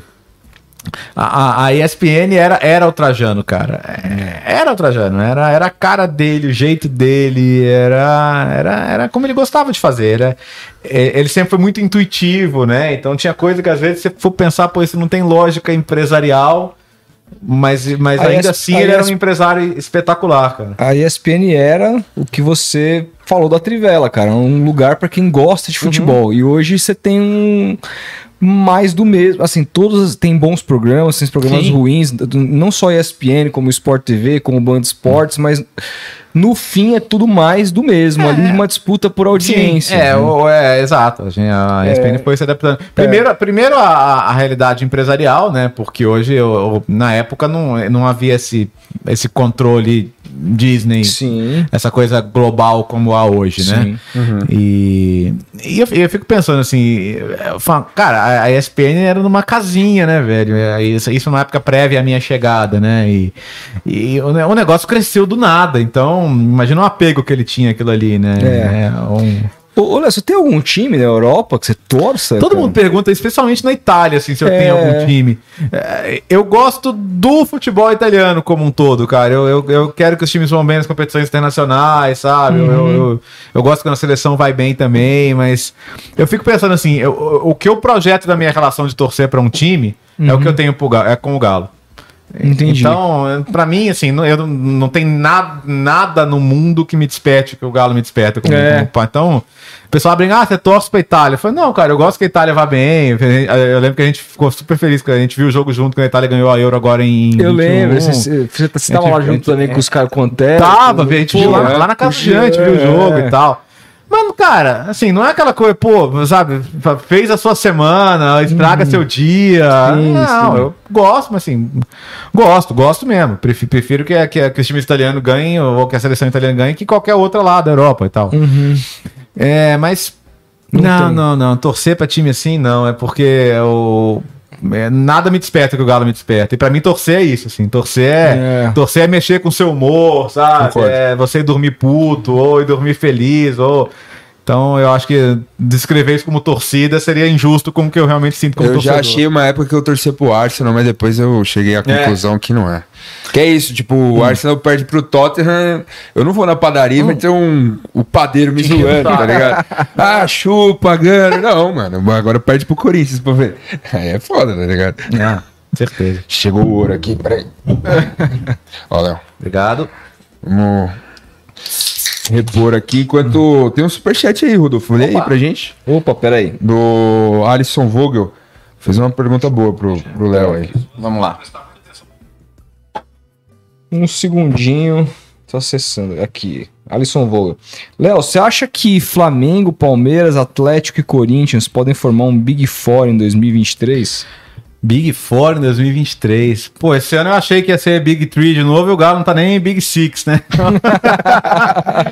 Cara, o, o futebol brasileiro é muito, é muito volátil com essas coisas, né? Porque é isso, assim, não necessariamente quem, quem tem o, o dinheiro vai ter um grande trabalho. É, ok, Flamengo e Palmeiras estão numa estabilidade maior por um período maior de tempo, né? E porque fizeram as coisas direitinho administrativamente também. É, mas não sei. No, no Galo, por exemplo, ano, ano que vem tem um estádio. A gente sabe que estádio é legal pra caramba, mas custa dinheiro. A perspectiva não é de ter um grande investimento agora de novo pra sair comprando jogador pra montar o elenco, até porque isso já foi feito. É, enfim, se o Corinthians vai dar esse salto a ponto de estar no nível do Flamengo, do Palmeiras, pelo menos. Com toda a dívida que tem. É, e não e mais. E o, o, o Vitor vai ficar? É. Porque se não ficar também é, É. outro, é outro começo Outro de trabalho. Eu tenho visto ele nas entrevistas falar muito na, na família e tal. E, Dizem que ele não gosta muito de São Paulo. é, então, eu não sei. é, eu, acho, eu acho ele ótimo também, mas é, não sei se vai dar o salto de qualidade suficiente para conseguir competir. Eu acho que a realidade é, de Flamengo e Palmeiras dificilmente vai se alterar, eles vão continuar candidatos a tudo. O Galo, eu não sei, adoraria poder falar aqui que vai ser, vai estar no mesmo patamar, mas não sei mesmo. Não Você sei. acha que o Galo errou esse ano com, com o, o técnico argentino lá, como que chamava? O ele? turco? O turco. Turco. Ah, eu acho que o, o que ferrou o Galo esse ano foi o Cuca ir embora do nada, né? cara? É, não foi nem a contratação do turco. Não, o, o, o- porque a ida do Cuca, ela colocou o Galo na situação de ter que correr atrás de um técnico, mas não ter as melhores opções. É, e não conseguir buscar. O, o Turco não era a primeira opção. e Assim, acho que, a- acho que o trabalho não foi bom. Mas acho que acho que qualquer, qualquer um teria dificuldade com, com o que foi o ano passado. Porque, queira ou não, você bateu um teto ali que. Do que o Atlético fez ano passado, cara. Você fala, ah, não ganhou a Libertadores. Mas ok, saiu invicto da Libertadores, saiu por um gol fora, fez uma, eliminou Boca e River, fez uma super campanha também. O ano foi quase perfeito, velho. E você tinha como ir mais pra cima do que aquilo? Acho que naturalmente o caminho de 21 para 22 tinha muito mais chance de ser pra baixo do que pra cima. Não era pra ser tão pra baixo, né? Tão pra baixo assim. Cara, e aí, é, ser, né? algumas coisas nessa campanha desse ano do Atlético me chamam a atenção. Bom, primeiro, como você falou, o Turco não era a primeira opção. Lembra que o Atlético tentou buscar o próprio Jorge Jesus, falou-se no São Paulo, na volta do São Paulo. É, o pessoal não gosta do São Paulo, não. Que é, É, o pessoal não gosta, né? Engraçado, lá, lá, no, lá em Santos, cara, a gente tem até bandeira do cara. lá. Não, e- e- mas, mas tem os dois lados. Coisas que eu ouço de gente de lá. Como técnico, me dizem que assim, ele é o melhor que teve aqui. Cara, é o melhor Como- que eu já vi técnico, no meu time, tá? assim, Como disparado. técnico. E- e- e No eu- Brasil? no, no, no- dentro do clube. Ah, sim. Eu, eu, eu, É. eu já ouvi de gente que, que tem muitos anos de clube falando como técnico. Esquece. Um dos melhores. Um dos É. melhores. Agora, o, o, o bicho é difícil né, de Ele é lidar. O bicho difícil, é de lidar. difícil. E aí, coisas, coisas na pandemia que, que frustraram gente, assim, Uhum. de, de, de cobrar uma coisa dos jogadores e fazer outra. E, Ah, é complicado. E de relação com os funcionários e tal. Aí, cara, aí não tem jeito. É, ah, de novo, ainda é um esporte de, de relações humanas. Sem dúvida. Então, sem o cara dúvida. pode ser bom pra caramba, mas assim, acho que não querem ele nem pintado de ouro lá hoje também. Então, É, é engraçado isso. mas, mas, assim, é, o time de 2020, inclusive, não tinha Hulk, não tinha nada. Exato. E, e queira não, terminou a três pontos do, do, do campeão. Perdeu uns jogos inacreditáveis. Perdeu um jogo pro Goiás, cara. Perdeu pro Vasco, assim, na reta É. final. Perdeu uns jogos com os times que estavam brigando lá atrás. Que, meu Deus. É. Mas eu falei, era, é, é, tinha que ser assim, tinha que ser. 50 anos depois com gente no estádio, cara. Mas eu garanto, eu garanto uma coisa: em 2020, com o São Paulo, você se divertia. No, muito, adorava o jogo do Galo. Nossa, cara, era, divertia. era muito Era- bonito, era muito É legal de ver, foda, jogo Era de- muito legal de é ver. muito legal. Encantadora também. Tinha um encantador. jogo, teve um jogo que ganhou do Corinthians de virada, tomou 2x0 do nada, e você falava assim, não, tranquilo, vai virar. Vai virar. Aí virou. É. E- mas era muito legal de ver. O o ruim dessa época era, era, era o, o trabalho remoto, porque, nossa, cara, É. foi, foi uma época difícil pra gente, viu, velho? É difícil até de acompanhar na TV, Não, todo mundo porra. na telinha. Não, assim. é, e, não, e, e- e ver jogo sem público é muito broxante. É, porque, cara, é isso. A, a gente tem uma relação de estar de, tá ali de estádio e, e a temperatura, até pra quem transmite mesmo. É, é horrível fazer comentar jogos de portão fechado, cara. E. E aí no linha, o legal, o legal do linha o que que é? Pô, é o olho no olho, sabe? É pegar a palavra um do outro, dúvida. é. A galera fala assim: ah, tem É. como eu ir no, tomando uma com online? Eu falo, pô, não, cara, vamos, É. vamos fazer ano que vem. é, Mas aí você exato. vem, porque é outra parada. Sim, é, então, foi uma época difícil. Mas assim, é claro, é claro que eu queria ter sido campeão em 20, mas em 21 com gente é, foi- É. Foi, foi mais gostoso, foi mais gostoso. Sem dúvida. Agora, então, falando de, 20, de 21, de 22 agora, né, com, com essa campanha do Galo, primeiro que, lógico, não me surpreende o Cuca ter feito o que ele fez, porque ele já fez isso umas 5, 6 vezes em vários momentos diferentes. Ah, agora, você não acha, e pouca, pouca gente eu vi comentando sobre isso, existia uma pressão muito grande em cima do turco, que, Aham. sim, de fato não fez um trabalho dos melhores. Mas se eu não me engano, ele, acho que ele tinha quatro derrotas no ano quando ele sai, uma coisa assim. Sim, é, ele tinha quatro, acho que cinco. É, e- mas e, aí, assim, isso foi superado em Aham. duas semanas pelo Cuca, assim, já tinha isso. Você achou que também, eu sei que era, a volta do Cuca era uma coisa, pô, você tá voltando pro cara que fez esse time dar certo no Aham. passado, era, era completamente time, entendível, com o mesmo time. Mas não deu errado também?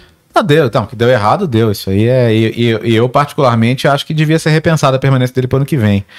Mas. é, O que, que, que, que passa na cabeça do cara? O cara veio uma vez foi campeão da Libertadores. Aí ele voltou, foi campeão brasileiro e da Copa do Brasil. Pô, se ele vai voltar de novo, vamos. É. E, os caras pensavam muito, ah, estamos na Libertadores ainda, vamos, vamos jogar essa cartada. É, eu, eu, não- eu não vou não vou cornetar aqui a saída do Turco por um simples motivo. A gente, a gente passa muito tempo na TV discutindo a questão do resultadismo. De olhar pro jogo, olhar pro campo e não olhar só pro resultado. Sim. Então, o, o trabalho estava desmoronando a olhos vistos, assim, o, o- alguma, a, a atuação no jogo de volta com o Flamengo na Copa do Brasil, por exemplo, foi uma coisa que ninguém tem problema com perder. Ainda mais, claro, você acha ruim perder pro Flamengo, mas Como ser, perder, né? ser eliminado pelo Flamengo é, é igual quando, quando foi eliminado pelo Palmeiras na Libertadores ano passado. Cara, é do jogo, você tomou, tomou um gol, acontece, é, do- Claro. é do esporte. É, ser eliminado ah, de maneira tão apática, jogando, não jogando, assim, isso, isso ficou um pouquinho. Porque já tava numa sequência ali de atuações ruins, e depois daquilo também. Tem um jogo com o percebia que- Cuiabá horroroso. foi. Não, o jogo que fez o gol nos acréscimos e conseguiu É, tomar o gol exato, ainda. é. É, é. É. Ali, foi agora, ali foi o último jogo, É. né? Então, assim, eu acho que dava a pinta de que não ia melhorar por si só e que precisava de mudança. Então eu não, eu não, eu não condeno tanto a troca, não. Acho que Uhum. a, a coisa estava desandando num nível absurdo. Mas aí, pô, não, não existe salvador da pátria no futebol, cara. Você, você vai confiar agora no mesmo cara que deu as costas pra você no começo do ano, tendo um contrato, que Uhum. acabou de ser campeão e do nada falou: ah, quer saber, gente? Não, né, não, não, não quero mais. É. Como é que o jogador pensa nisso, cara? Como é que o jogador fica assim, pô, legal, o cara largou a gente aqui, agora que tá Legal. difícil, quer voltar. Eu não, eu não acho legal, não. Eu acho que. Eu acho que pro ano que vem poderia se pensar em outras alternativas. Não vai ser o Tite, tá? Até já perguntei pro Tite. Falei, Tite, e aí? Tem contas pendentes lá? Porque o que ele sempre Ele, fala, sempre, né? ele sempre falou. Ele sempre falou que, É. que, que muito chateado por ter, ter, ter ido tão mal lá. Mas o, o Tite, o Tite quer, quer coisas fora do Brasil, não quer trabalhar no Brasil, não. Seria Você legal. traria quem pro Galo ano que vem? Ah, eu não, eu não gosto de falar, que fica parecendo que eu tô zicando o adversário dos outros, né? Mas, mas por exemplo, o técnico do, do Fortaleza, que logo mais eu acho. Ah, cara, eu, eu fiz um bola da vez com o Voivoda. Aham. Um dos melhores que eu já fiz. Um dos melhores, assim, a profundidade, o conhecimento, o entendimento dele do futebol, a, a rapidez com que ele pescou algumas coisas do futebol brasileiro e, e incorporou. Eu acho ele sensacional. Mas como eu não vou falar pra tirar o técnico do outro time, eu vou falar um, um cara como, como ele, assim, sabe? Você pode descobrir um cara como ele também, né? Como o Fortaleza fez. Né? Você pode olhar um pouquinho pra fora e tentar entender. Pra não ficar em cima do muro, o Gago, do Racing. Que O que, que você acha do Gabriel Milito? Do Independiente. Eu gosto mais do, do Gago. É. Gosto mais, gosto mais. Acho o time dele muito interessante. Que tragédia quando Quase foi, o né? título, cara. Mas eu gosto. Eu gosto, eu gosto. Mas não sei, não, não, não cabe a mim decidir, só cabe a mim esperar. Eu vi que eles querem talvez que o Cuca permaneça porque eles acham que ele pode com, com o tempo dar jeito. Uhum. Mas tem, não acabou o ano ainda, né? E agora sem o Hulk na reta final, sei não. É... E sem a Libertadores ia comprometer a Não, compromete temporada. tudo, né? Compromete receita, É. sabe? O próprio ânimo em torno da, da inauguração do estádio. Mas tem, pô, se perder pro Fortaleza, Fortaleza passa, cara. Fortaleza tava na lanterna Sim. outro dia, né? Uhum. Então, pode, pode, pode ficar pior a situação. Vamos ver. Agora, como eu vou estar de férias agora em novembro também, eu vou em um monte de jogo. Eu vou contra São, vou contra São Paulo, vou contra o Botafogo, que minha filha me cobrou, vou contra o Corinthians, vou até a, vou tirar uns dias da semana que vem até a Copa do Mundo. Eu vou tirar uns dias pra sofrer com o Galo, porque é, duro, viu? E, e como é que você vê essa coisa de SAF no Atlético Mineiro, né? Que tá cada vez mais, parece que escentando Ah, essa sempre. história, né? É, acho que Você acha que não? Como é que é que você que acompanha mais firmemente? É, acho que é um caminho meio inevitável, né? Porque cê- você construiu uma situação de, de, de endividamento. é, e o Atlético, você vê, ano passado mesmo, foi campeão brasileiro da Copa do Brasil. A, a receita, o teto da receita que um time como o Atlético consegue bater, não é a que um Flamengo consegue bater. Sim. Né? Mesmo com as premiações É, é, todas. exato, então é difícil, é difícil pra caramba. Então, eu acho que não dá muito pra fugir disso. Eu acho que quando, quando começou esse investimento lá, em- foi depois do jogo do goleiro de boné lá do Afogados, né? Que, que os caras falaram, cara, se não botar dinheiro aí vai cair, velho.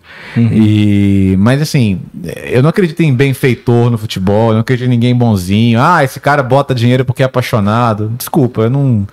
A gente já passou dessa fase, né? Todo mundo tem um, tem um Claro. interesse aí. Então, eu acho que, que as pessoas estão estão vislumbrando isso já como uma realidade.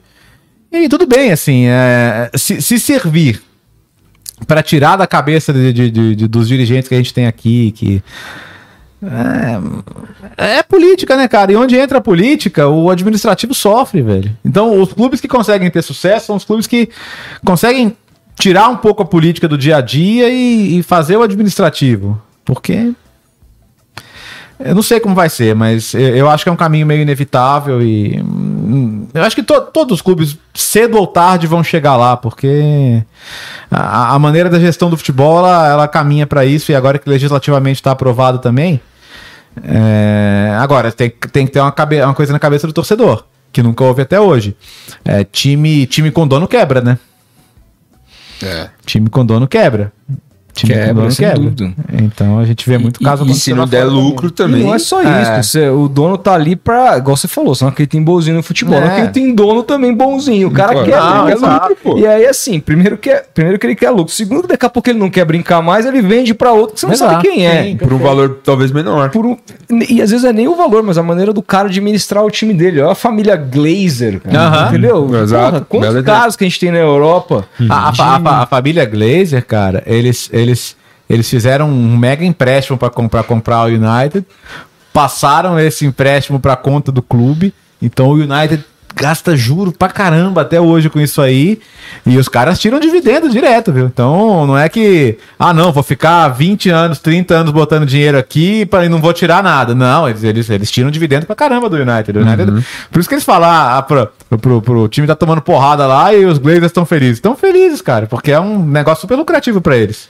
Sim. Eles, eles- você acha que eles têm uma super preocupação com o estado esportivo? Até hoje não pareceu que tem. Não parece. Né? Os caras não fazem nem menção. Eles de- só vão ter essa preocupação quando de repente ficar dois, três anos fora da Champions League, quando, quando o contrato de patrocínio de começar a ter a, a- a- a ser influenciado por isso. Porque até hoje, assim, pra, pra eles foi um super negócio, né? Os donos do Manchester United estão super felizes. Quem tá puto é o torcedor, cara. Pois é. E aí você faz o quê? Não tem como você brigar com o conselho deliberativo, fazer pressão. Já era. Teu time tem dono, irmão. Teu time não é mais seu. É, Teu então. time é comprado por alguém. Isso é uma parada que muita gente não entendeu Aham. como é que funciona. E aí, assim, existem outros modelos, como o Bayern de Munique, que tem ações abertas na bolsa, Sim. etc. Tem. é, Não, não. algum problema? É, Então, é, ações abertas na bolsa, tem grandes empresas fomentando investimento, mas eles não são donos do clube. Uhum. O clube ainda tem a maior parte das ações dele próprio. Exato. Não me parece esse o modelo mais Talvez você falou assim, talvez se chegue no momento que todos os clubes vão por esse caminho. Talvez sim, no, no modelo uhum. de governança corporativa sim. e tal. Mas será que a gente não tá vendo os desesperados irem e quem ficar vai ver um cenário um pouco melhor? Pode ser, pode ser. Não, eu não descarto isso, não. É, é, é, você falou do futebol alemão, é muito louco. Lá eles têm isso muito enraizado na cultura, né? Então, muita fala, ah, mas como é que você vai desafiar o poder do Bayern de Munique? Derruba a regra dos 50 mais um e deixa os clubes serem comprados, vendidos. O torcedor não quer. O torcedor se sente, o torcedor não quer perder essa coisa do pertencimento, claro. a, a saber que o clube o representa e não a empresa X ou Y.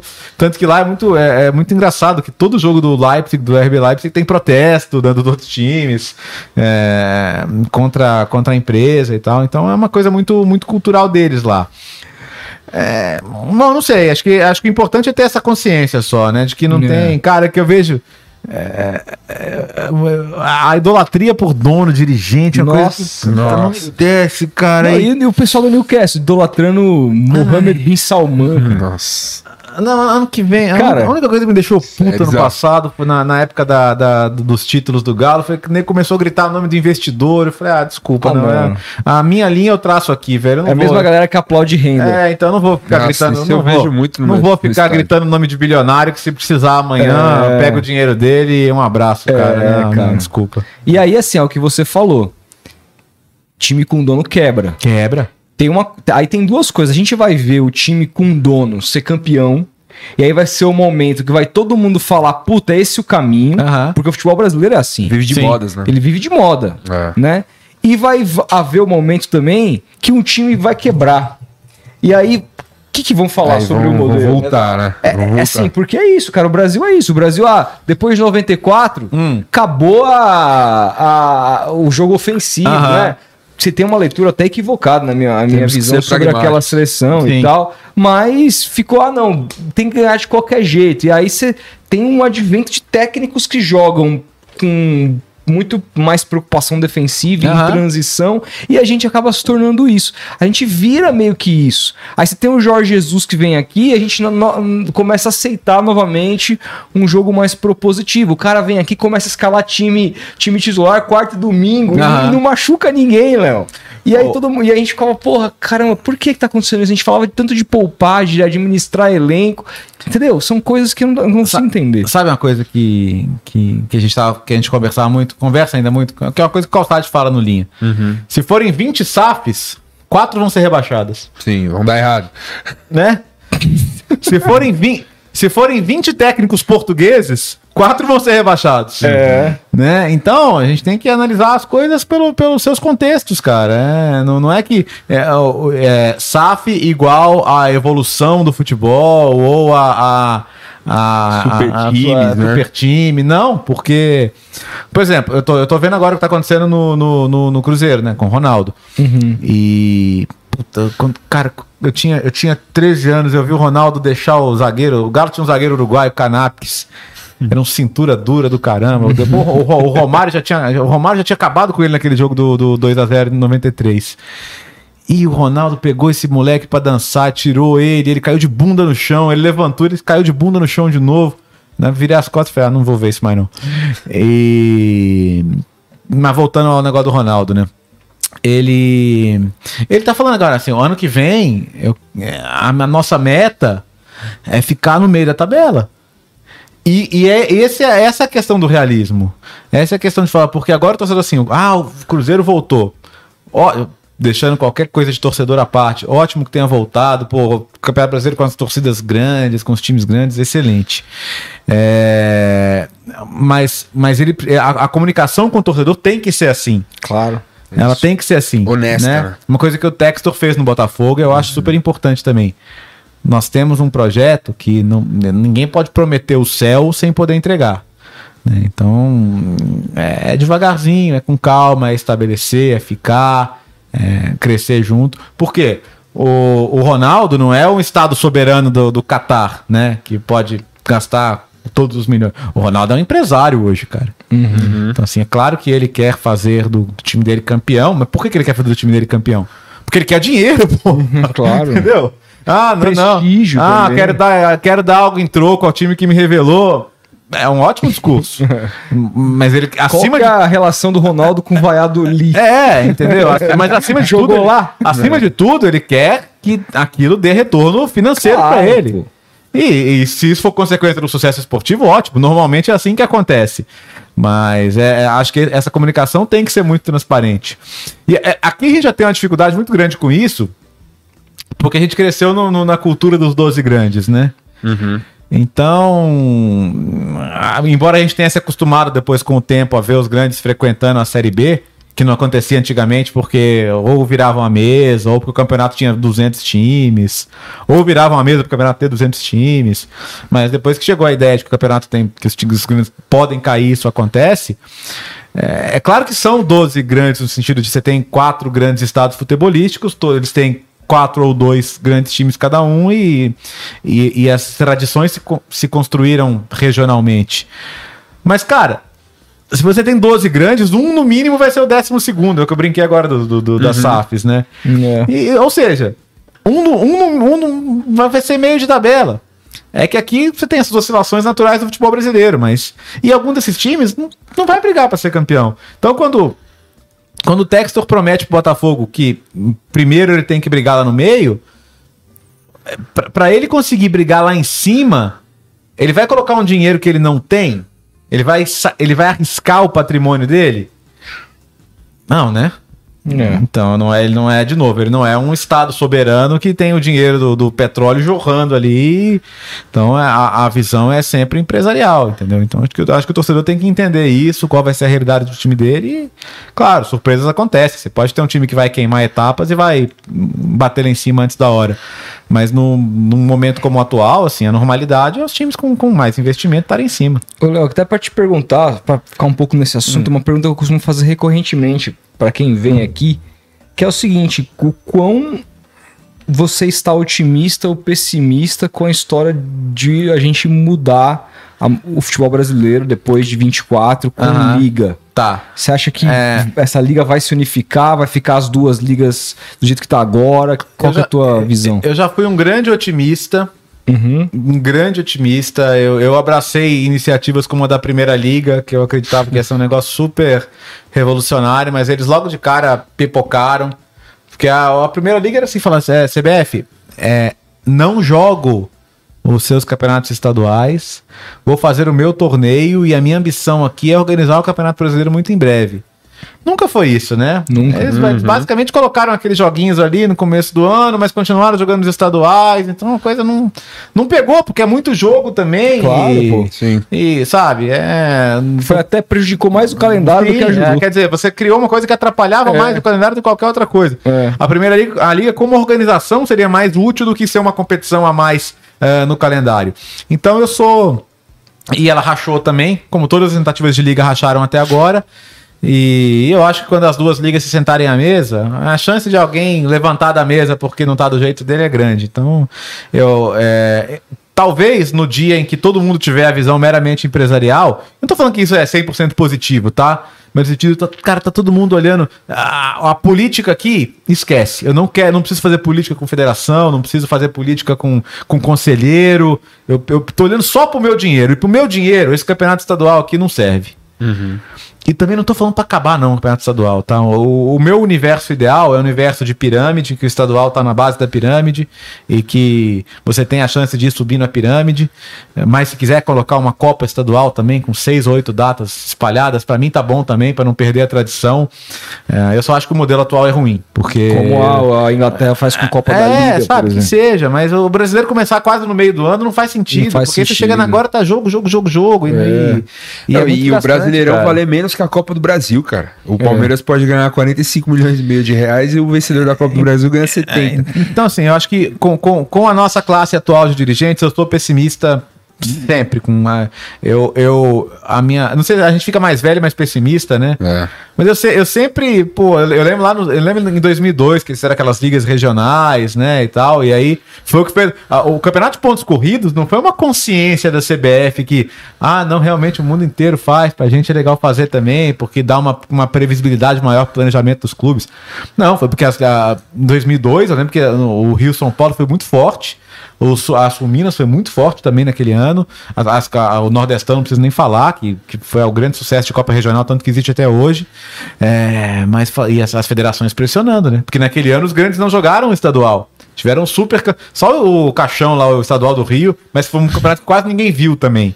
É, então as federações. Você tinha um turno só você jogava um turno, se você não tava classificado entre os oito, você não tava. É. saía de férias, cara. Aqui teve o Super Paulistão, não foi? É. Foi, então. Foi. E teve o Super Mineiro. Na verdade, também. só foi o Santos ganhar, que os caras falaram assim: quer saber? Vamos acabar com essa, acabar com essa, essa festa. Ah, Oitavo ganhando? Tem essa não, vamos acabar com isso aí. Então, mas não, não foi. Foi. É, é, por quê? Com, com, com o campeonato durando quase o ano todo.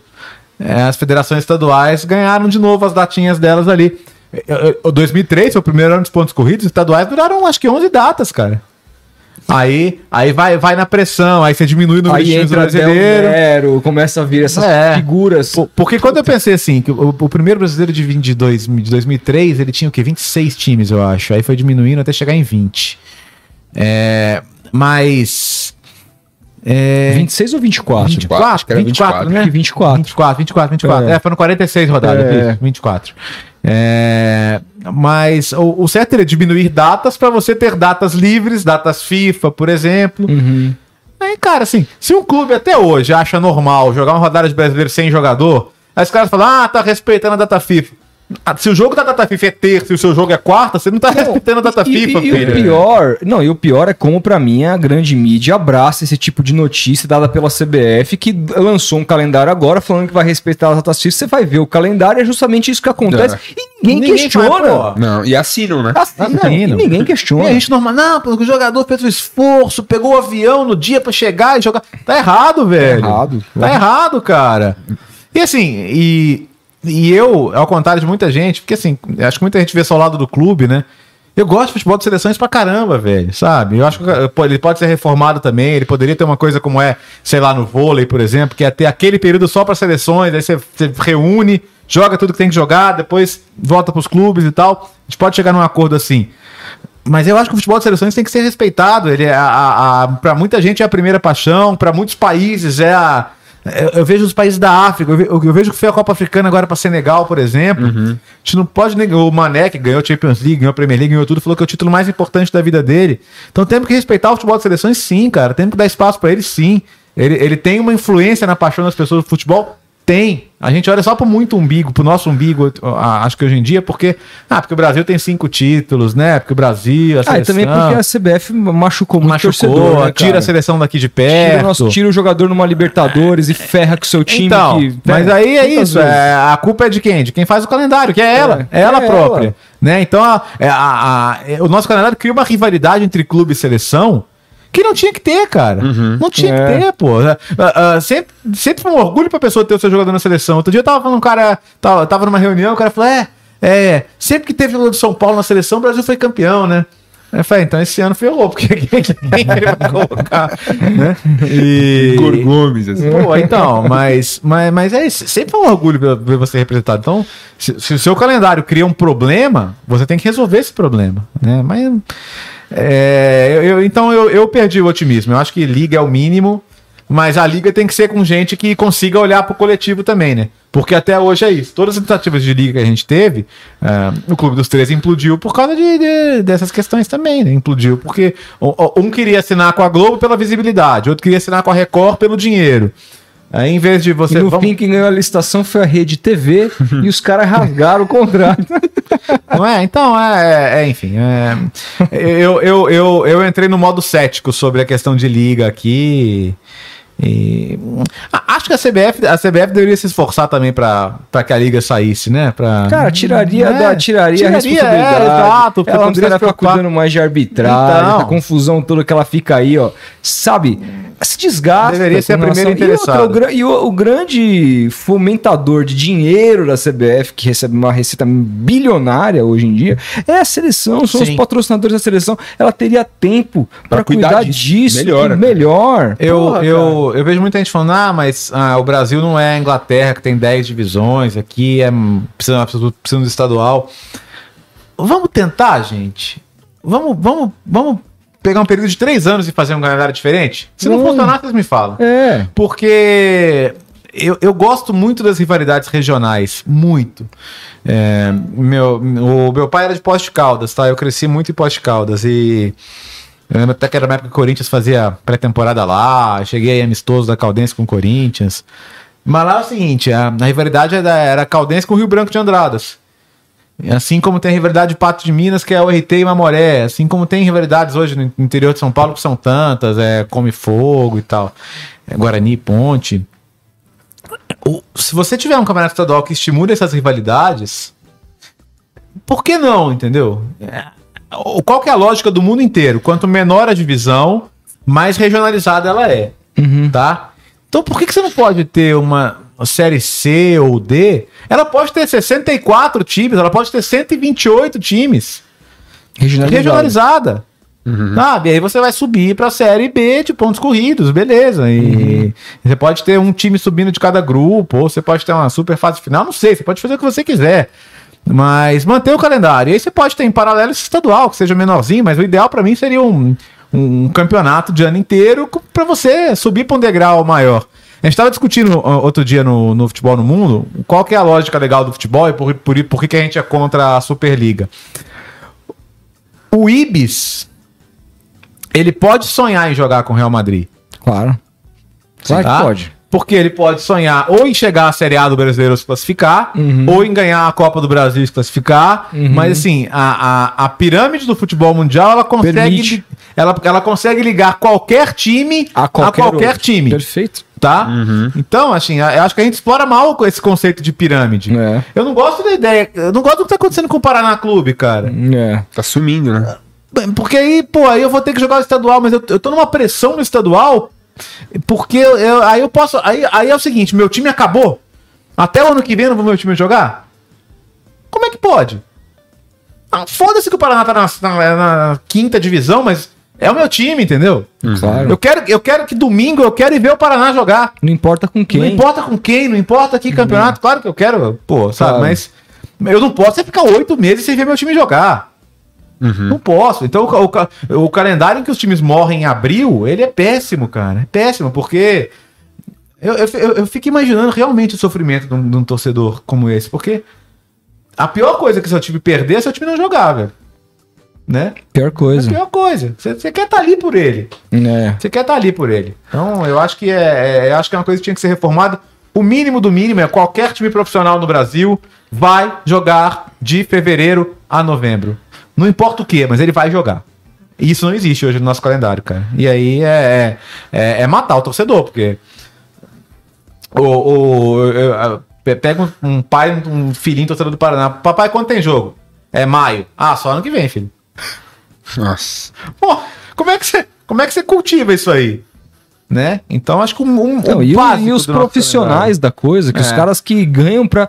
Os caras têm que procurar. Como é que o cara sobrevive de É isso, maio é. a janeiro do outro a, a, ano? gente, a gente vive aqui é, um subprofissionalismo para esses times. É. Porque muito, mu- mu- muitos times de estadual, o cara, o cara joga estadual e talvez no resto do ano ele vai ajudar na oficina da família, Sim. vai fazer bico. Por quê? Porque o, o, o mercado não engloba, né? A gente fala tanto que a arbitragem no Brasil precisa, precisa ser profissional, mas ela é mais profissional do que a própria profissão de, do- É, do, do então, futebolista no, no grosso, porque a grande sim. maioria dos jogadores são esses caras, não é o cara da mas Série é. Não. Eu, eu, ah, por exemplo, eu, eu, eu, eu acreditei no Bom Senso Futebol Clube. Eu achei É, uma eu também, pô. super louvável e tal. Mas o que, que os clubes fizeram? Ah, con- conseguiram passar a narrativa, ah, tão, esses milionários aí É. e tal. E na verdade, milionário é, um, é, um- é, é- é o topo da. Falando em pirâmide de novo, é o topo da pirâmide.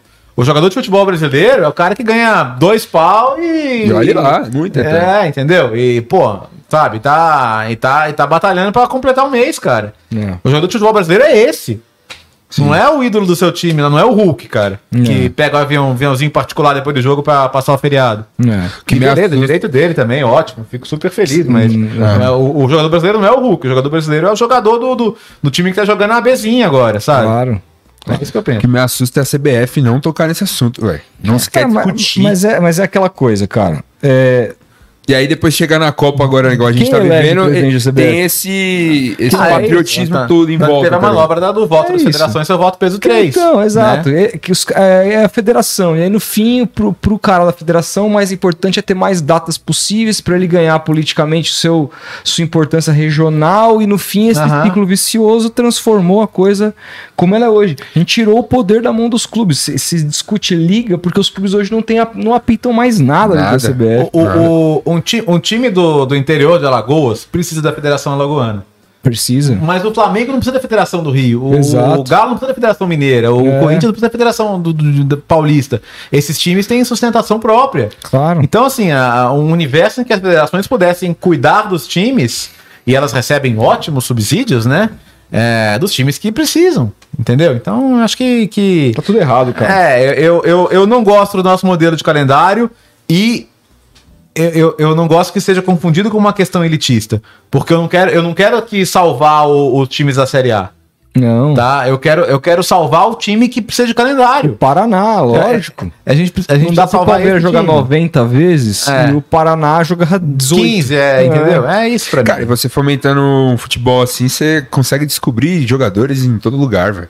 Você pode formar um, Não, eu pensei, um futebol muito mais ah, forte. Ah, velho. mas precisa do estadual pra revelar jogador. Hoje, hoje em dia isso aí é uma, é uma, é uma falácia tão grande, porque eu falei mais cedo do, do iScout e tal, e, e queira ou não, cara, todo mundo vê todo mundo, velho. Todo mundo conhece todo mundo hoje. E, e, e num jogo de divisões inferiores também, você pode ver o jogador.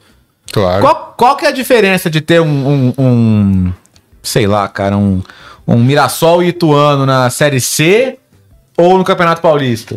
Ou na Série B até agora, né? É, o Mirassol ganhou a Série C, né? O, entendeu?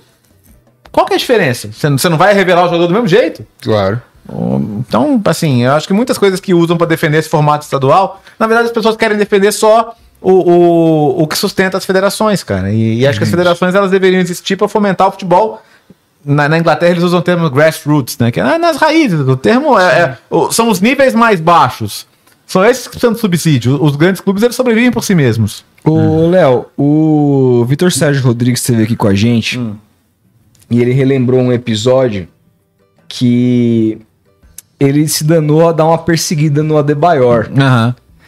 E, e aí ele percebeu que fez um pequeno sucesso ali, um- uns comentários dele, e ele perdeu a mão. E começou a fazer piada frequentemente com, com um jogador. E aí ahn, ele disse que um dia es- leu um texto seu que não citava ele Aham. nominalmente, mas que o- o criticava de maneira veemente e ele o primeiro a primeira reação dele foi ficar puto com aquilo. Quem esse cara pensa que é, aquela coisa toda. Mas depois ele resolveu sentar, acalmar, ler de novo aquilo e absorveu aquilo de uma maneira diferente a ponto de dizer que aquele texto mudou a vida dele como comentarista, como jornalista. E ele contou essa história aqui pra gente, emocionado, inclusive. E o cara que o criticou naquela oportunidade foi você. Como é que é? Você sabia desse impacto? Ou você ficou sabendo pelo ele? Vocês chegaram a conversar sobre isso? Cara, ou você. Ele me falou uma vez, mas assim, eu não imaginava que era, que era nesse grau, nesse nível. É, O que, que eu penso? Nessa época, assim, eu, eu sempre tive muito na cabeça que o jogador de futebol profissional, a gente falou agora do jogador brasileiro, assim, ele já, ele já, ele já passou num funil muito estreito para ser jogador. Porque todo mundo queria ser jogador e tal. e tal. Claro. Eu diria? Samuel Rosa. pô. Então, né? Quem não sou eu, esse é um jogador de futebol. É, para você conseguir jogar um minuto como jogador de futebol profissional, já você já, já, já passou por um corte gigante. Para você conseguir jogar numa equipe importante, sabe? Para você conseguir jogar num campeonato de primeira divisão, você passou no corte do corte do corte. Você vai falar que esse cara é ruim, cara? Que esse cara é, é- não, não- não serve, que esse cara é fraco. Eu evito muito usar esse tipo de termo. Muito, porque assim, eu acho, eu acho desrespeitoso, sabe? Eu acho que, que tem, tem várias maneiras de criticar e a gente não pode deixar de criticar ev- eventualmente, mas Eu acho que o cara que chegou no futebol profissional de alto nível, ele tem um mérito gigantesco e ele é o, o a vírgula do percentual. Então eu não gosto. E ainda, ainda por cima tratar com deboche é uma coisa que me incomoda. Uhum. Porque assim, a família do cara tá vendo, sabe? A, mas a mulher do cara tá vendo, sabe? E, e não é que você vai deixar de criticar, mas você não tá ali pra debochar de ninguém. Isso, isso me incomoda quando eu vejo. E, e eu pensei isso. Cara, essa, qual a chance de um cara que saiu do Togo, velho? Sabe, que saiu de um país que não revela grande jogador. Fala outro jogador do Togo. Você pode falar alguém que jogou da Copa de 2006, assim, mas não, uhum. sem tanta relevância. É o jogador mais importante da história do Togo. Então, esse cara pro país dele é uma sumidade, sabe? É, é legal pegar no pé do cara assim. E eu, eu só lembrei de ter escrito isso por, porque foi porque ele citou também. Porque foi uma coisa que na hora, uhum. para mim, só me. Só me, eu preciso desabafar um só pouco sobre isso, fora. sabe? Uhum. E eu respeito muito ele, porque eu acho ele incrível. Eu adoro o Vitor, cara. Eu acho ele um. Eu adoro ouvir ele falar de futebol. Já tive a chance de tomar uma cerveja com ele aqui também. Respeito muito pra caramba, assim e tal. E, e sim, que bom que se, se, se, ele, se ele ouviu, se ele, se ele aproveitou, que bom. Eu. Mas não, não fiz por mal. Eu, eu, só, uhum. eu, só, eu só me incomodou aquilo. Porque eu. Eu não gosto de botar ninguém para baixo, assim. Eu acho que a gente não tá na nesse papel para debochar de ninguém. Então é isso aí, só Até hoje, assim, eu vejo gente falando, às vezes no Twitter, ah, falando é fraco e tal. Eu uhum. falo. Cara, o cara, o cara tá no ar, o cara tá jogando futebol profissional de primeira divisão, de alto nível, de nível internacional. É, bom é você que tá no sofá, ó. Bom é você que aí tá, tá, não consegue nem equilibrar a cerveja na mão.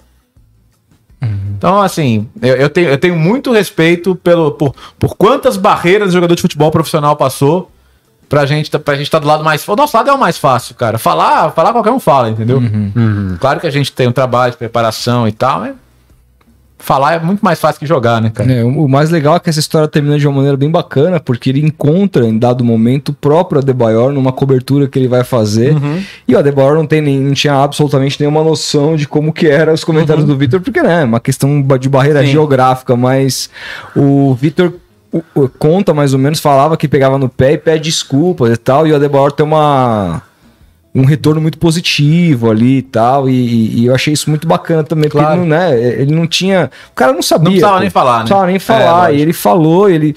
E foi legal, cara. Foi um dos grandes momentos que a gente teve. Foi logo no nosso segundo episódio, a gente é. tava começando aqui.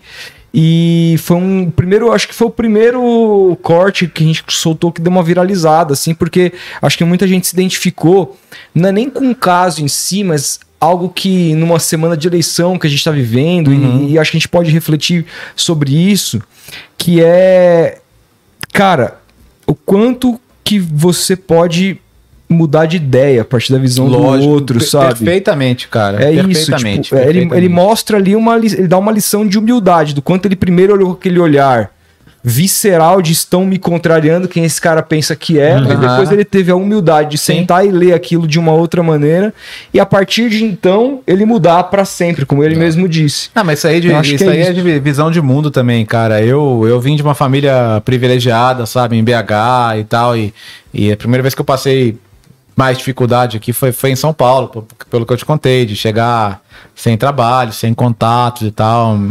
E aí você começa, começa a conhecer as pessoas. O, o, o Trajano foi uma pessoa que me, me abriu tantos horizontes sobre, sobre a percepção da vida, de mundo, sabe? O respeito ao outro, a, a consciência coletiva, a consciência de classe, a sua missão como jornalista, sabe? As coisas que você deve, eh, as coisas desumanas que você deve repudiar. É, então é isso que você falou é importante. Acho que a gente nunca nunca é tarde para melhorar nossa visão de mundo, para conseguir é, sentir o que o outro sente, para melhorar o lado do outro.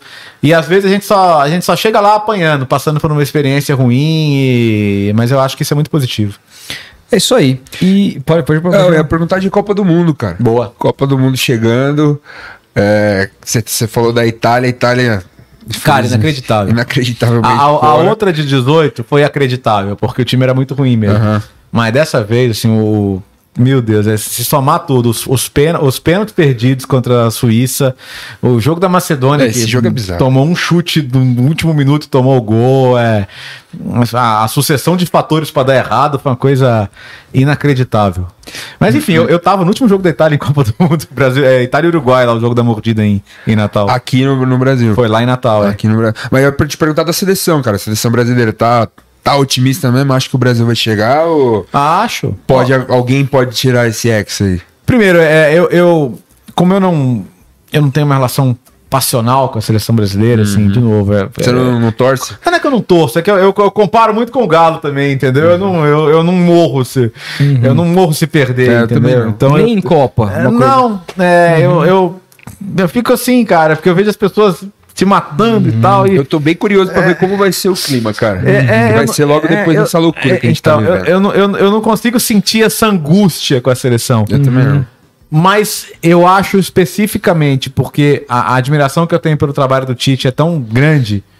E eu gostaria muito que desse certo. É, é que a gente tem uma relação no Brasil, filha da puta com a seleção brasileira, no sentido de 8 ou 80, sabe? Então, quando tá dando errado, é só porrada, sabe? Nada presta.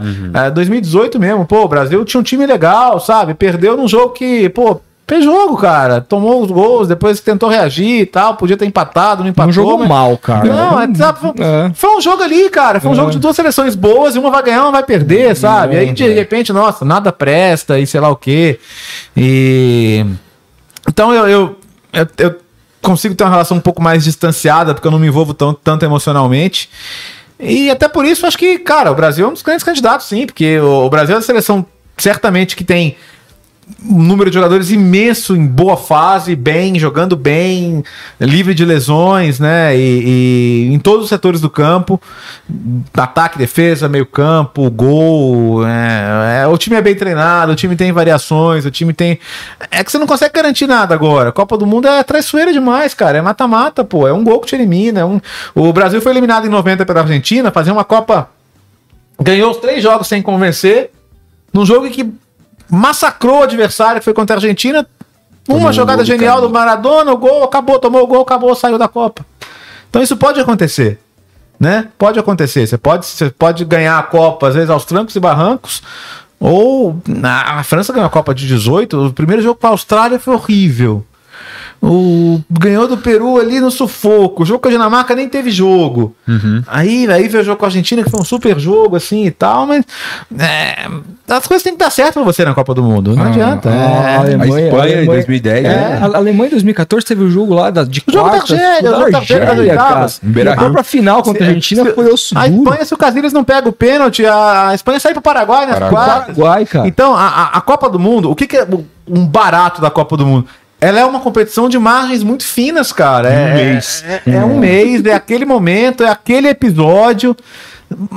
Então, O quem, que aconteceria em 2002 se o gol do Wilmot não fosse anulado? então, quem, quem- quem garante qualquer coisa, cara? É, é- É. a, é- a Copa do Mundo é uma competição em que os episódios elas fazem muita diferença. Sem o episódio dúvida. pode ser contra você, pode ser a seu favor. Por quê? Por que, que eu tô falando isso? Eu acho o Brasil favorito para ganhar a Copa do Mundo. Por todo esse contexto. O principal. Acho. Acho o nível dos jogadores, a, capacidade do trabalho da comissão técnica. é, eu acho que é muito difícil ganhar do Brasil hoje. É muito difícil qualquer um ganhar do Brasil. Tem essa coisa da desconfiança porque não joga com os europeus e tal, mas tudo bem, os europeus não jogam com a seleção brasileira também. Então, e- ah, você acha que eles não gostariam também de saber como eles estão em relação ao Brasil, em relação à Argentina? A Itália, campeã da Europa, pegou a Argentina e, e foi um massacre da Argentina. Acho a Argentina a segunda favorita a ganhar a Copa do Mundo. Se eu tivesse que pegar meu dinheiro agora e botar, eu botaria, em, eu botaria um pouquinho no Brasil e um pouquinho na Argentina. Eu acho as duas melhores seleções do mundo hoje. Quer dizer que uma vai ganhar? Não sei, cara. E eu adoro. eu- a parte boa de não, não pensar só em seleção brasileira é que a Copa do Mundo, pra mim, é um negócio que. A, a Copa de 14 teve uma parte boa e uma ruim. A boa foi cobrir em loco, acompanhar a Itália e tal, e depois a França, né? Porque a Itália saiu num, num dia pro outro, eu tava mudando de missão. Mas foi, eu- eu- por você estar no, no front, você vê. Quem cobre a Copa em loco vê pouco a Copa. É engraçado isso. Então, aí você cobrir de longe, pelo menos você consegue ver todos os jogos. A Itália ficou onde? No Rio? Ela ficou em Mangaratiba, litoral do Rio ali. Uhum.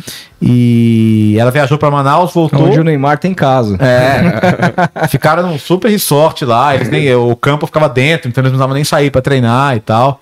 E uma, os caras falaram que o, o Balotelli resolveu pedir a namorada em casamento no meio da Copa do Mundo, alugou um barquinho para pedir ela em casamento em alto mar, em plena Copa. Caralho. Tá doido, velho. Hum. Aí depois veio a notícia que os caras tava todo mundo brigado com ele e tal, depois hum. da Copa, mas é, mas aí é, é, isso, quando você cobre uma seleção, você não, você não vê muito a Copa, né? Uhum, então eu, eu embotei o desafio esse ano de ver todos os jogos, todos, todos, todos os jogos. Eu fiz o. Eu fiz o jogo menos visto da história das Copas, que foi Coreia do Norte e Costa do Marfim em 2010. Porque foi no mesmo horário de Brasil e Portugal, uhum. na última rodada. Foi 0x0, né? Aí. Aí eu até brinquei num dia que eu tava dando um curso, eu falei, ah, eu fiz o um jogo que ninguém viu na história das Copas, que foi Coreia do Norte e Casta do Marfim. Ele falou, não, eu vi. Uhum. o cara era fã do Drogba, sei lá, e tal. O cara tinha visto o jogo. Eu falei, tá vendo? Nunca vou falar. É, tem aquele jogo que você faz que faz ah, tá, você tá, tá rolando um super jogo num canal, você tá fazendo outro. Uhum. Aí, a gente rola muito isso quando a gente tem Championship na hora da Champions. É. Mas, ah, sempre, cara, sempre tem uma pessoa tem, tá vendo. Claro. Uma sim. pessoa tá vendo. Claro. Ainda mais hoje em dia que negócio de aposta, né? Então o cara, às vezes, você nem é, vai. Às vezes é. o cara tá vendo que ele não tá nem ele, só apostou no jogo e tá vendo. É. Então isso tem muito hoje, mas mas cara, a Copa do Mundo é demais, cara. Eu tô super ansioso para chegar. E essa Copa pode ser, pode ter um nível melhor de jogo por conta de cena no meio de temporada europeu, é, legal. Tem um lado ruim que qualquer lesão agora vai tirar o cara, né? É, tem, tá mal, mal tem né? tempo de recuperação, mas é, vai ter, vai ter um nível físico melhor e, e ela, ela é mais condensada, né? Então pro cara que é doente, né? A, a gente tinha aquela coisa do, a gente tinha um jogo, um dia aqui com quatro quatro jogos, né? Acho que foi o primeiro domingo da Copa aqui. Ah, ela vai ser em menos data, menos, menos dias? Sim, cara? porque ela, ela normalmente era um mês inteiro. Sim. E agora ela vai ser em, 20, em 29 dias, porque ela começa, no, ela começa num domingo e acaba no domingo. São quatro semanas de Copa. Uhum. É, então, durante as duas primeiras rodadas, são quatro jogos por dia, eram três, né? Uhum. E agora são. Tinha um dia com quatro jogos, porque era, a abertura eram, eram dois jogos no dia, sim, né? Sim. Aí ficava um dia com, com sim, quatro. E agora não, agora são. No primeiro dia, vai ter um jogo no primeiro dia, que é Catar e Equador. Aí tem um dia com três jogos, que é outro jogo do grupo A e os jogos do grupo B. E aí é C e D num dia, E e F no outro, G e H no outro. Então você vai ter jogo das 7 da manhã até as 6 é, da tarde. Daqui um mês maravilha. o Brasil vai estar jogando, cara. Você vê alguma surpresa com relação à convocação? Você acha que Daniel Alves, por hum, exemplo, vai vai vai? Não, vai eu tô, tô descrente com isso aí, porque o fato de ter jogado pouco e mal no Pumas uhum. e o time foi eliminado, então ele tá tentando manter a forma sozinho. E eu acho que o Tite pensa muito em ter mais um zagueiro. Porque a Copa é isso, né, cara? A, a zagueiro é uma posição que está tá exposta não só a suspensão. a suspensão, como lesão todo mundo tava, Sem contar que ele tá usando um militão de então, lateral também, que ele, né, pode... Se eu tivesse que apostar, eu acho que ele iria com, com, com mais um zagueiro, então, porque ele, ele sabe que o Militão pode jogar na lateral direita se precisar. É. Quem vai ser? Ele, ele, gosta muito do Bremer, tá? Ele ficou muito impressionado com o Bremer agora, nessa uhum. última data. O Bremer machucou, não é grave. Veríssimo mas... tá voltando no time B do Benfica, é, que é um cara que foi convocado Se o Veríssimo viesse jogando esse tempo todo, é, seria ele. Esse seria ele. agora. Zagueiro ah, que tem saída de bola boa. Zagueiro, zagueiro, puta zagueiro, puta zagueiro. Puta zagueiro. Mas acho que o fato de ele estar tá voltando agora, assim, acho que não vai dar para ele. É, se ele tivesse mais um mês, talvez, é, acho que vai ficar muito em vai cima. em cima. O Magalhães deu uma oscilada aí nos últimos jogos, mas Sim. ele gosta também. É, mas eu acho que o Magalhães está até certo, porque eu uhum. acho que o Thiago, é, Marquinhos, Marquinhos, Militão e Gabriel Magalhães estão certos. Uhum. Acho que a questão é se ele vai levar o quinto, e acho que vai. Aí vamos ver. Você acha que tem tudo para ser a melhor Copa do Neymar, assim? Ou Vamos essas coisas é. campo podem tirar o foco? Cara, ou é assim, se me perguntar se essas manifestações extra-campo dele é, agradam lá dentro, eu vou dizer que não. Uhum. Porque a Parece ideia... que tinha havido uma combina, é, combinaram de não se A ideia dos caras era deixar isso meio de fora, é. né? Mas assim, eu acho que tecnicamente ele tá bem, fisicamente ele tá bem. É, eu, eu, eu, brinco sempre que um dos nossos grandes dilemas é analisar o Neymar. é. Porque, cara, como, como jogador, ele é, ele é um deleite de ver, né, cara? Gênio com, com pessoa, ele é, ele é esse bobalhão aí, cara. Ele hum. é, sabe, é um, um, cara que não cresceu, sabe? É, mas, enfim, eu não, não, não, vou ver o Neymar dar uma palestra, né? Sim. É, então, e assim, aí a gente não pode levar nossas, nossas impressões do que é a pessoa pra dentro do campo. Sim. Então, se o Neymar jogar pra caralho, comer a bola e tal, ótimo, vamos falar sobre isso, né? Mas ele é um dos caras que me dão um nó, cara, porque eu acho o Neymar um personagem tão não, ele, o, personagem, o personagem Neymar não me interessa em nada, sabe? Não me interessa em nada. E, e, e, o, e o, jogador me fascina. Eu, eu, é. eu, eu paro pra ver o Neymar jogar. Uhum. Mas é, é são dilemas que a gente tem na profissão e a gente vai aproveitar, vai, vai a, a, gente aproveita para explicar isso, né? Quando você fala de um jogador, você não tá falando que você gosta dele, não gosta dele. Você Sim. simplesmente olha pro campo, né? O Felipe Augusto mandou superchat que ele falou: é o Felipe da revista Z. Boa, excelente a iniciativa dele. muito sobre a pirâmide. Uhum. Infelizmente, esse discurso de impossibilidade pega até quem é do futebol alternativo. É claro, porque assim, é, o, o Felipe faz um ótimo trabalho na Série Z e tal, e ele, ele cobre o último escalão ali, né? Ele tem um guia da Série D que é muito legal, que é incrível em termos de informação. É, Pô, pro cara que ama futebol alternativo, que é o jogo do, do, do, time do bairro ou o jogo do time do menor, se ele tiver um campeonato que dure o ano inteiro, ele vai, vai ter chance de ver isso aí. Sabe quem faz um baita trabalho legal? Que é o, é o Fernando dos Jogos Perdidos, que é uma iniciativa bem antiga, era um blog, né? Quando tinha muito blog, assim. Ele ia em qualquer jogo fotografar jogo de, de Copa, Copa São Paulo, então ele deitava. Hum. e tanto que ele, ele, começou a entrar no campo, assim, os caras deixavam ele entrar no campo tirar foto do time posado e tal, porque às vezes era o único cara que tava lá pra fotografar, uhum. entendeu? Sabe quando o time posa, mas não tem ninguém pra fotografar? Se os caras falam, pô, porra, uhum. aquela foto que não vai sair em lugar nenhum, né? Uhum. E, e. Mano, mas é legal isso que ele colocou. É, hum, porque fica. Ah, porque o péssimo dessa discussão de, de calendário, do lugar do estadual, é as pessoas acharem que você não se importa com o time pequeno. Mas é o contrário, cara. Uhum. É o contrário, é o contrário. É... Eu quero time pequeno jogando. O é que isso. ele tiver para jogar, mas eu quero time pequeno jogando. É eu não isso. quero ele dependendo de, da disponibilidade do grande para jogar, entendeu? Ô, Léo, você falou, né, que. Você falou, cara, você pegou várias fases diferentes da ESPN. Uhum. Você falou aqui do Trajano, que é um cara que se agradece imensamente pela oportunidade e tal. E você falou, a ESPN era dele, né? Aquele jeito dela de se fazer e tudo mais. Sim. É, Hoje a ESPN, por outro lado, é uma empresa que, cara, é, disputa um mercado diferente. Hoje ela tá no streaming, uhum. tá aí com uma série de direitos importantíssimos. Renovou, por exemplo, o Libertadores por mais quatro anos a partir do ano que vem. Sim. Vai ter também agora a Sul-Americana, né? É, tem o principal pacote de TV fechada, Recopa. barra streaming, tem Recopa. Uh, fora Premier League, fora hoje só não, só não tá o campeonato alemão dos grandes europeus na mão da ESPN. E a Champions. É, e, nem, e nem o caso a Champions, mas ainda é a casa do futebol europeu. Uh, e, e, e, na minha opinião, fazendo um bom trabalho com relação a isso que você citou, da segmentação dos comentaristas com relação a, que, a onde eles vão estar. Isso cria identificação no cara que tá assistindo e cria também uma possibilidade de vocês não precisarem se matar para poder acompanhar o futebol que, que vocês vão ali uhum. seguir. Um, como que você vê, estando lá dentro, na prática, assim, é, se você pudesse é, hoje trocar uma, aquela ideia que você trocava com seu avô, de explicar para ele o porquê das coisas, uhum. e ele te explicasse, mas perguntasse, mas ô Léo, por que, que, era daquele jeito, aquele senhor, o Trajano saiu, como que é agora? Se você fosse explicar uhum. pro seu avô a diferença da ESPN antiga para essa que você vive hoje, o que, que você diria? Ah, eu ia dizer que a gente, a gente viveu uma época artesanal, tá? Do, do gênio. O Trajano pra mim é um gênio, cara. Uhum. Ele é um cara que viu que tinha uma tela em branco e fez uma pintura. A, a ESPN hoje é mais como uma, uma, uma, linha de produção empresarial, assim, tudo tem que sair é, perfeito daquele jeito, por, porque a lógica disso é isso aqui. Então é basicamente uma, uma, como se fosse uma empresa de família que foi comprada por uma multinacional e que hoje segue esses parâmetros. É, é aí não é o julgamento de ser, ser bom ou ruim, entendeu? É, uhum.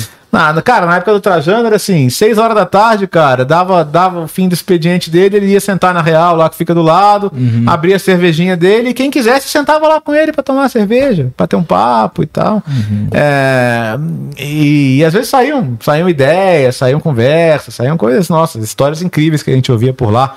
saudoso Lancelotti também sempre estava lá, passava lá e tal. É, mas era aquele, aquele sentimento. Era menor, né?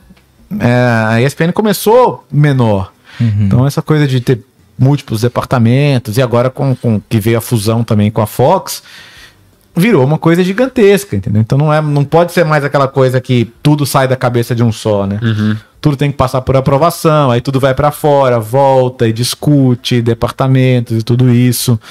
E então é, é, acho que essa transição foi, foi natural de uma mudança de era. E a, ESPN só tem o valor que ela tem hoje para ser parte de um, de um conglomerado gigantesco como o Disney, é, porque o Trajano tirou aquilo de, uma, de um papel em branco. Então eu, eu acho que a diferença é simplesmente essa, assim, é, é o, o, o, ela ficou menos lúdica, né? Uhum. É, sabe, o, o, Trajano colocava no ar programas como Loucos pro Futebol, Histórias do Esporte, Brasil da Copa do Brasil, Brasil da Copa do Brasil, porque entendia essa, essa missão né? E que era realmente, poxa, as grandes reportagens são muito. Do... O Histórias do Esporte eu adorava, cara. Eu esperava chegar o dia para ver e tal. Você acha que falta isso hoje no jornalismo esportivo da grande mídia?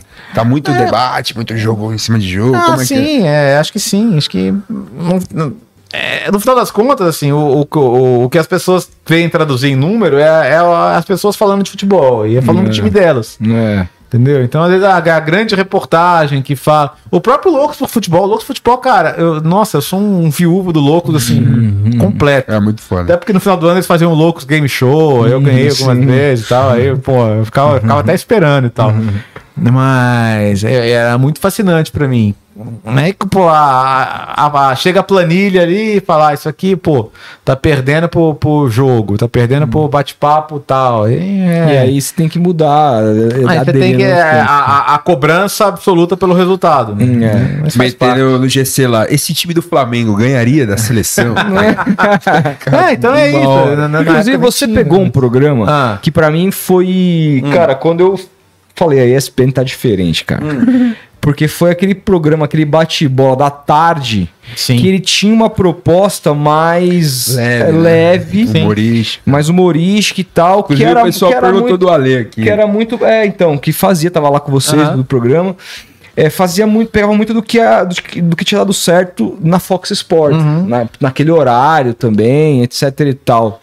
É, ali eu falei, porque a gente acompanhava ESPN e puta, a gente, tipo, uma da mais antiga uhum. e tal, a gente falou, cara, uhum. nada a ver isso aí, mano. Sim. Sabe, porra, não tá, não tá da hora isso aqui, não tô, não tô mais me identificando com o canal que eu aprendi a gostar. Uhum. Com o tempo aquilo começou a se tornar mais natural. Como foi para você? Como que você viu? Quando foi uh, o, o quando foi que você percebeu essa chave virando assim?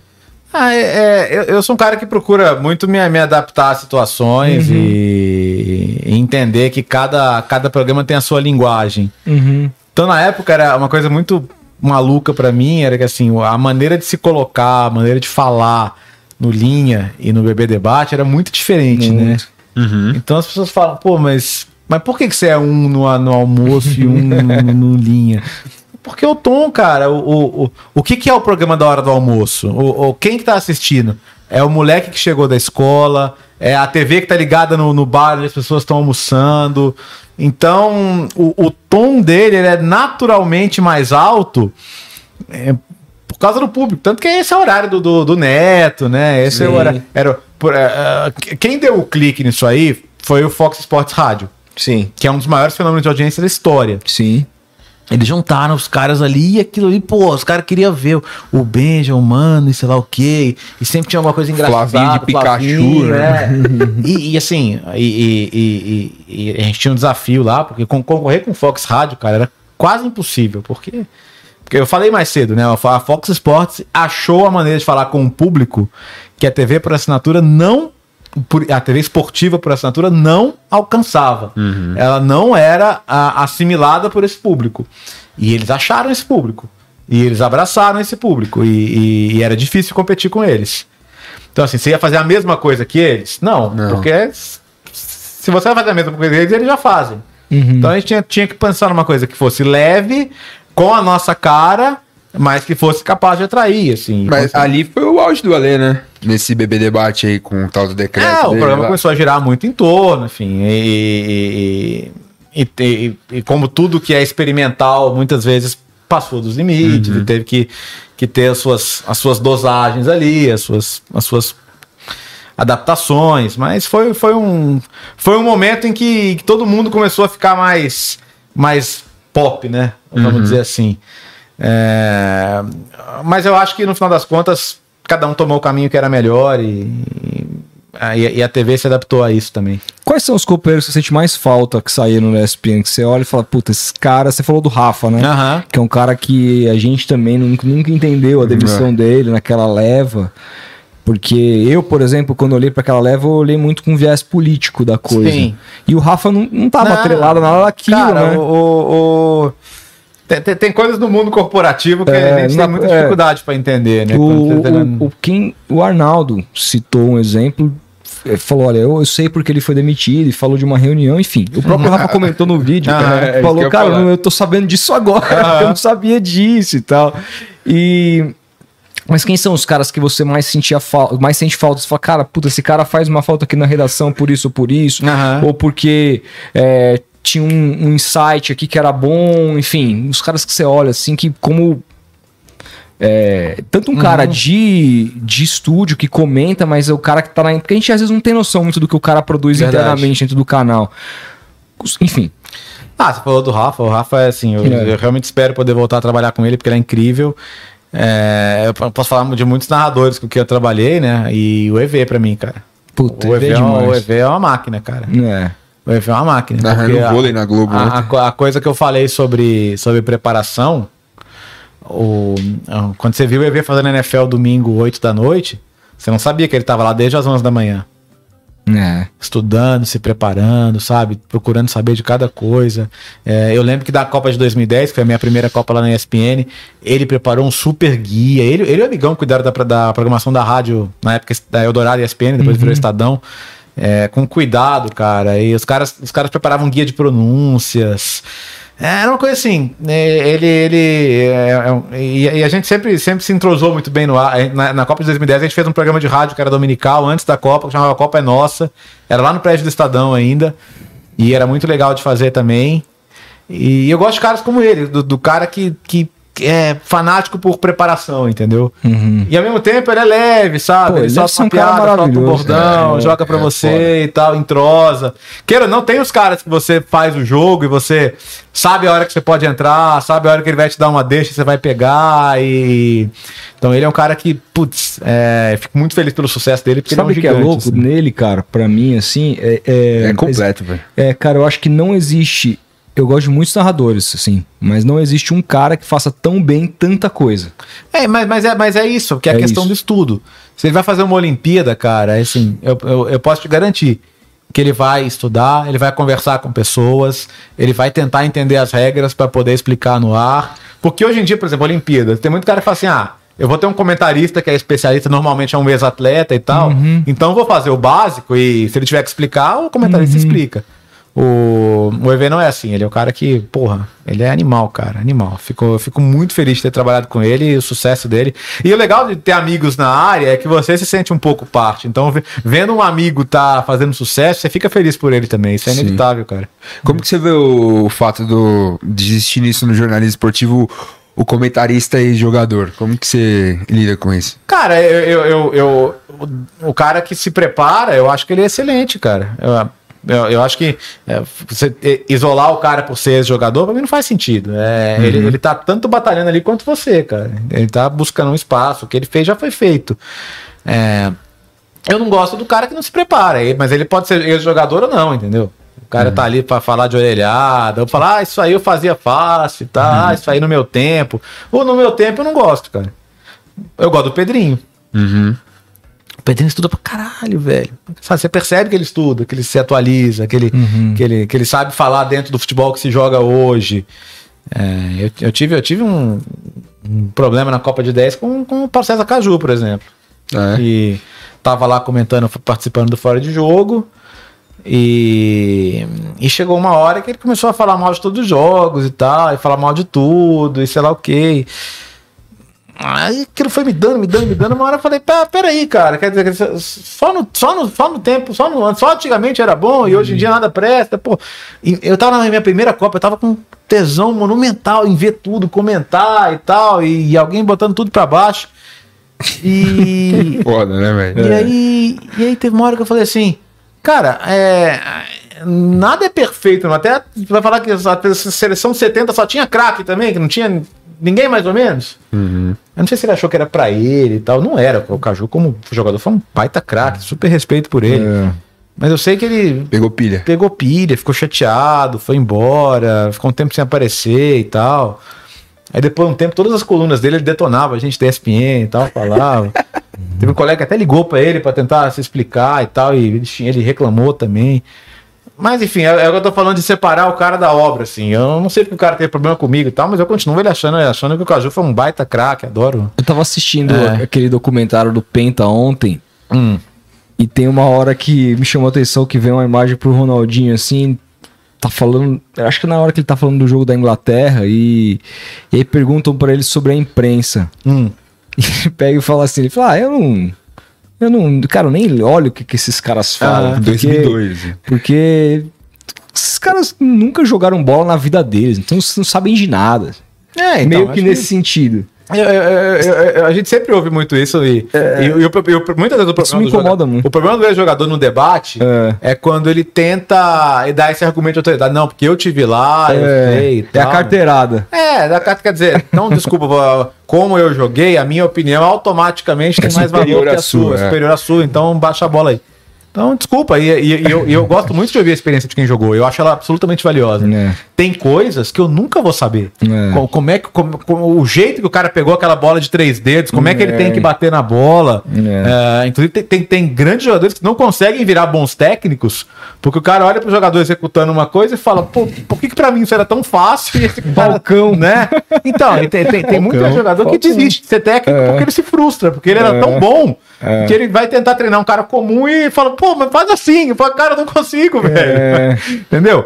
Mas, assim, num debate, acho que uh, o respeito tem que ser pelo, pelo que cada um conhece. Se, se, você é. tentar. Da mesma maneira que você não vai tentar se, se colocar acima de, de ninguém, cara. Um cara que era companheiro seu lá na ESPN, o Alex. Como que você Nossa, vê? Você acha que ele vai dar bom técnico, cara? Ah, vai. O Alex sabe muito de futebol. Muito, é? muito, muito, muito. Sabe muito. Um conhecimento absurdo e, e essa coisa da, da preparação, do estudo, do, da atualização. Acho Acho legal. A gente tem a sorte hoje de ter lá com a gente um, grupo de jogadores que é. Contratou o Luiz Fabiano agora, né? Ah, tá chegando, é. Vai estar vai, vai tá no que vem. Vai, é. vai resenha, lógico, mas o Luiz é. Fabiano no resenha vai ser delicioso, né? Eu vi pelo Playhall lá. Mas o, mas o. Ele em Libertadores Sul-Americano vai ser legal pra caramba também. A gente tem a sorte de ter um grupo de jogadores que tem essa, tem essa humildade então não acontece assim de chegar numa discussão e o cara tentar diminuir a sua opinião por isso. Aí... Não, e, a, e, a, ESPN sempre foi muito sóbrio na hora de trazer um cara, por exemplo, uh -huh. Sorin, cara. Sim. O cara que Sorin futebol pra caramba Sim. e tal. Sempre buscou o cara não pelo tamanho dele em termos midiáticos, não, mas pode agregar. pelo que ele pode agregar. Sim, isso é legal. Não, e os caras são muito generosos, cara. Eu fiz, uma, eu fiz, eu fiz Libertadores agora com, com o Zinho. Eu falo com o Zinho, você fala com o Zinho.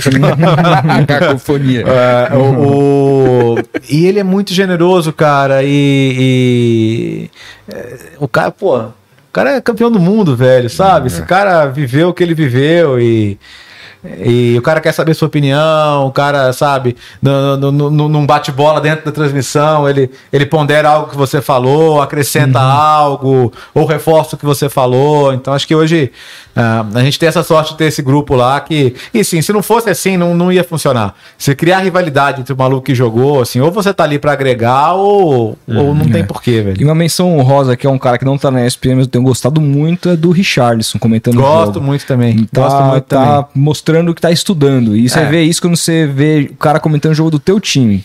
Porque o que mais, o mais coisa mais fácil de você ver que o cara não tá estudando é o cara comentar o jogo do é teu verdade, time. É verdade, Entendeu? E, não, e, então, é, é, bom, já é campeão da Libertadores com o meu time, né? É, então. E ele, e ele sempre comenta como, e como lá foi um dos primeiros lugares onde ele ele foi visto pro bem e pro mal, pra corneta ou, pra, ou pro elogio, como uhum. jogador de futebol, ponto. Sim. Independentemente de, de qualquer... A torcida do Galo cantava o nome dele. Sim, sim. Isso é legal. Cantava o nome dele e tal, e, e, e é muito legal. E, e torço muito pro sucesso dele, cara. Ele, acho que ele, ele é um cara necessário, a coragem que ele demonstrou recentemente ao, ao falar sobre a sexualidade dele, que espero que daqui a um tempo seja uma coisa que você não precise nem falar. É, coisa cara. Que, né? Exato. Só desrespeito mas, a ele. Mas incrível, cara. Ele é um cara que eu torço muito por ele de verdade.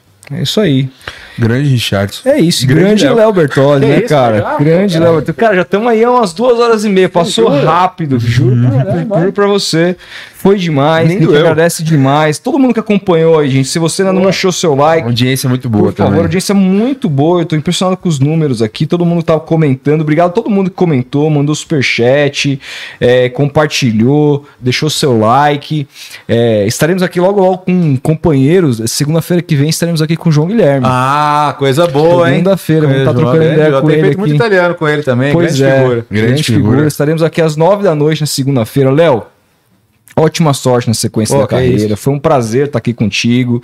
Eu te acompanho há muitos anos é e sempre quis trocar essa ideia. Sagrado. Bom ver que o mesmo cara lá da TV é o cara que troca uma ideia com a gente aqui no, pessoalmente também, que não tem nada Sem de... glamour, sem nada. É, cara, cara, é o seguinte, se tivesse sem microfone, mas só com, com esse copinho cheio aqui, ia ser igual. Com... ia ser igual, é isso. Exato, esse mano. é o grande lance. Então, isso aproxima você também estar tá em casa disso. O Léo Bertozzi, posso garantir, o que vocês veem na TV, ele é isso aí pessoalmente. Então a gente só agradece a sua presença. Obrigadão, tamo Valeu. junto.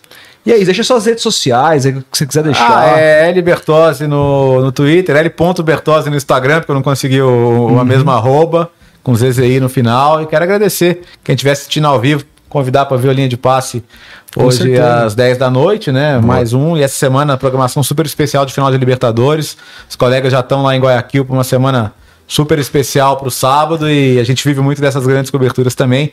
Eles lá, a gente aqui na retaguarda.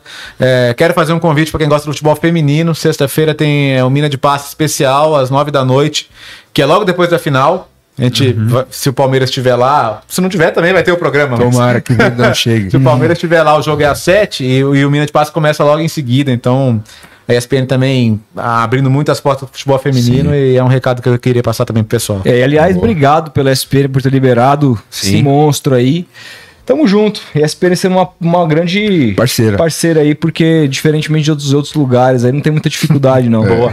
É isso aí. Obrigado pro, pro Guto, então, que intermediou aqui pra gente. É isso aí. Obrigadão, Guto. Tamo junto. Aquele abraço Inscreva e até a próxima. Canal de cortes, hein? É, o canal de cortes tá aqui embaixo na descrição. Logo, logo já começa a pintar os cortes do Léo por lá. Demorou? Grande abraço, até a próxima. Valeu, rapaziada. Vê. Tamo junto. Nós.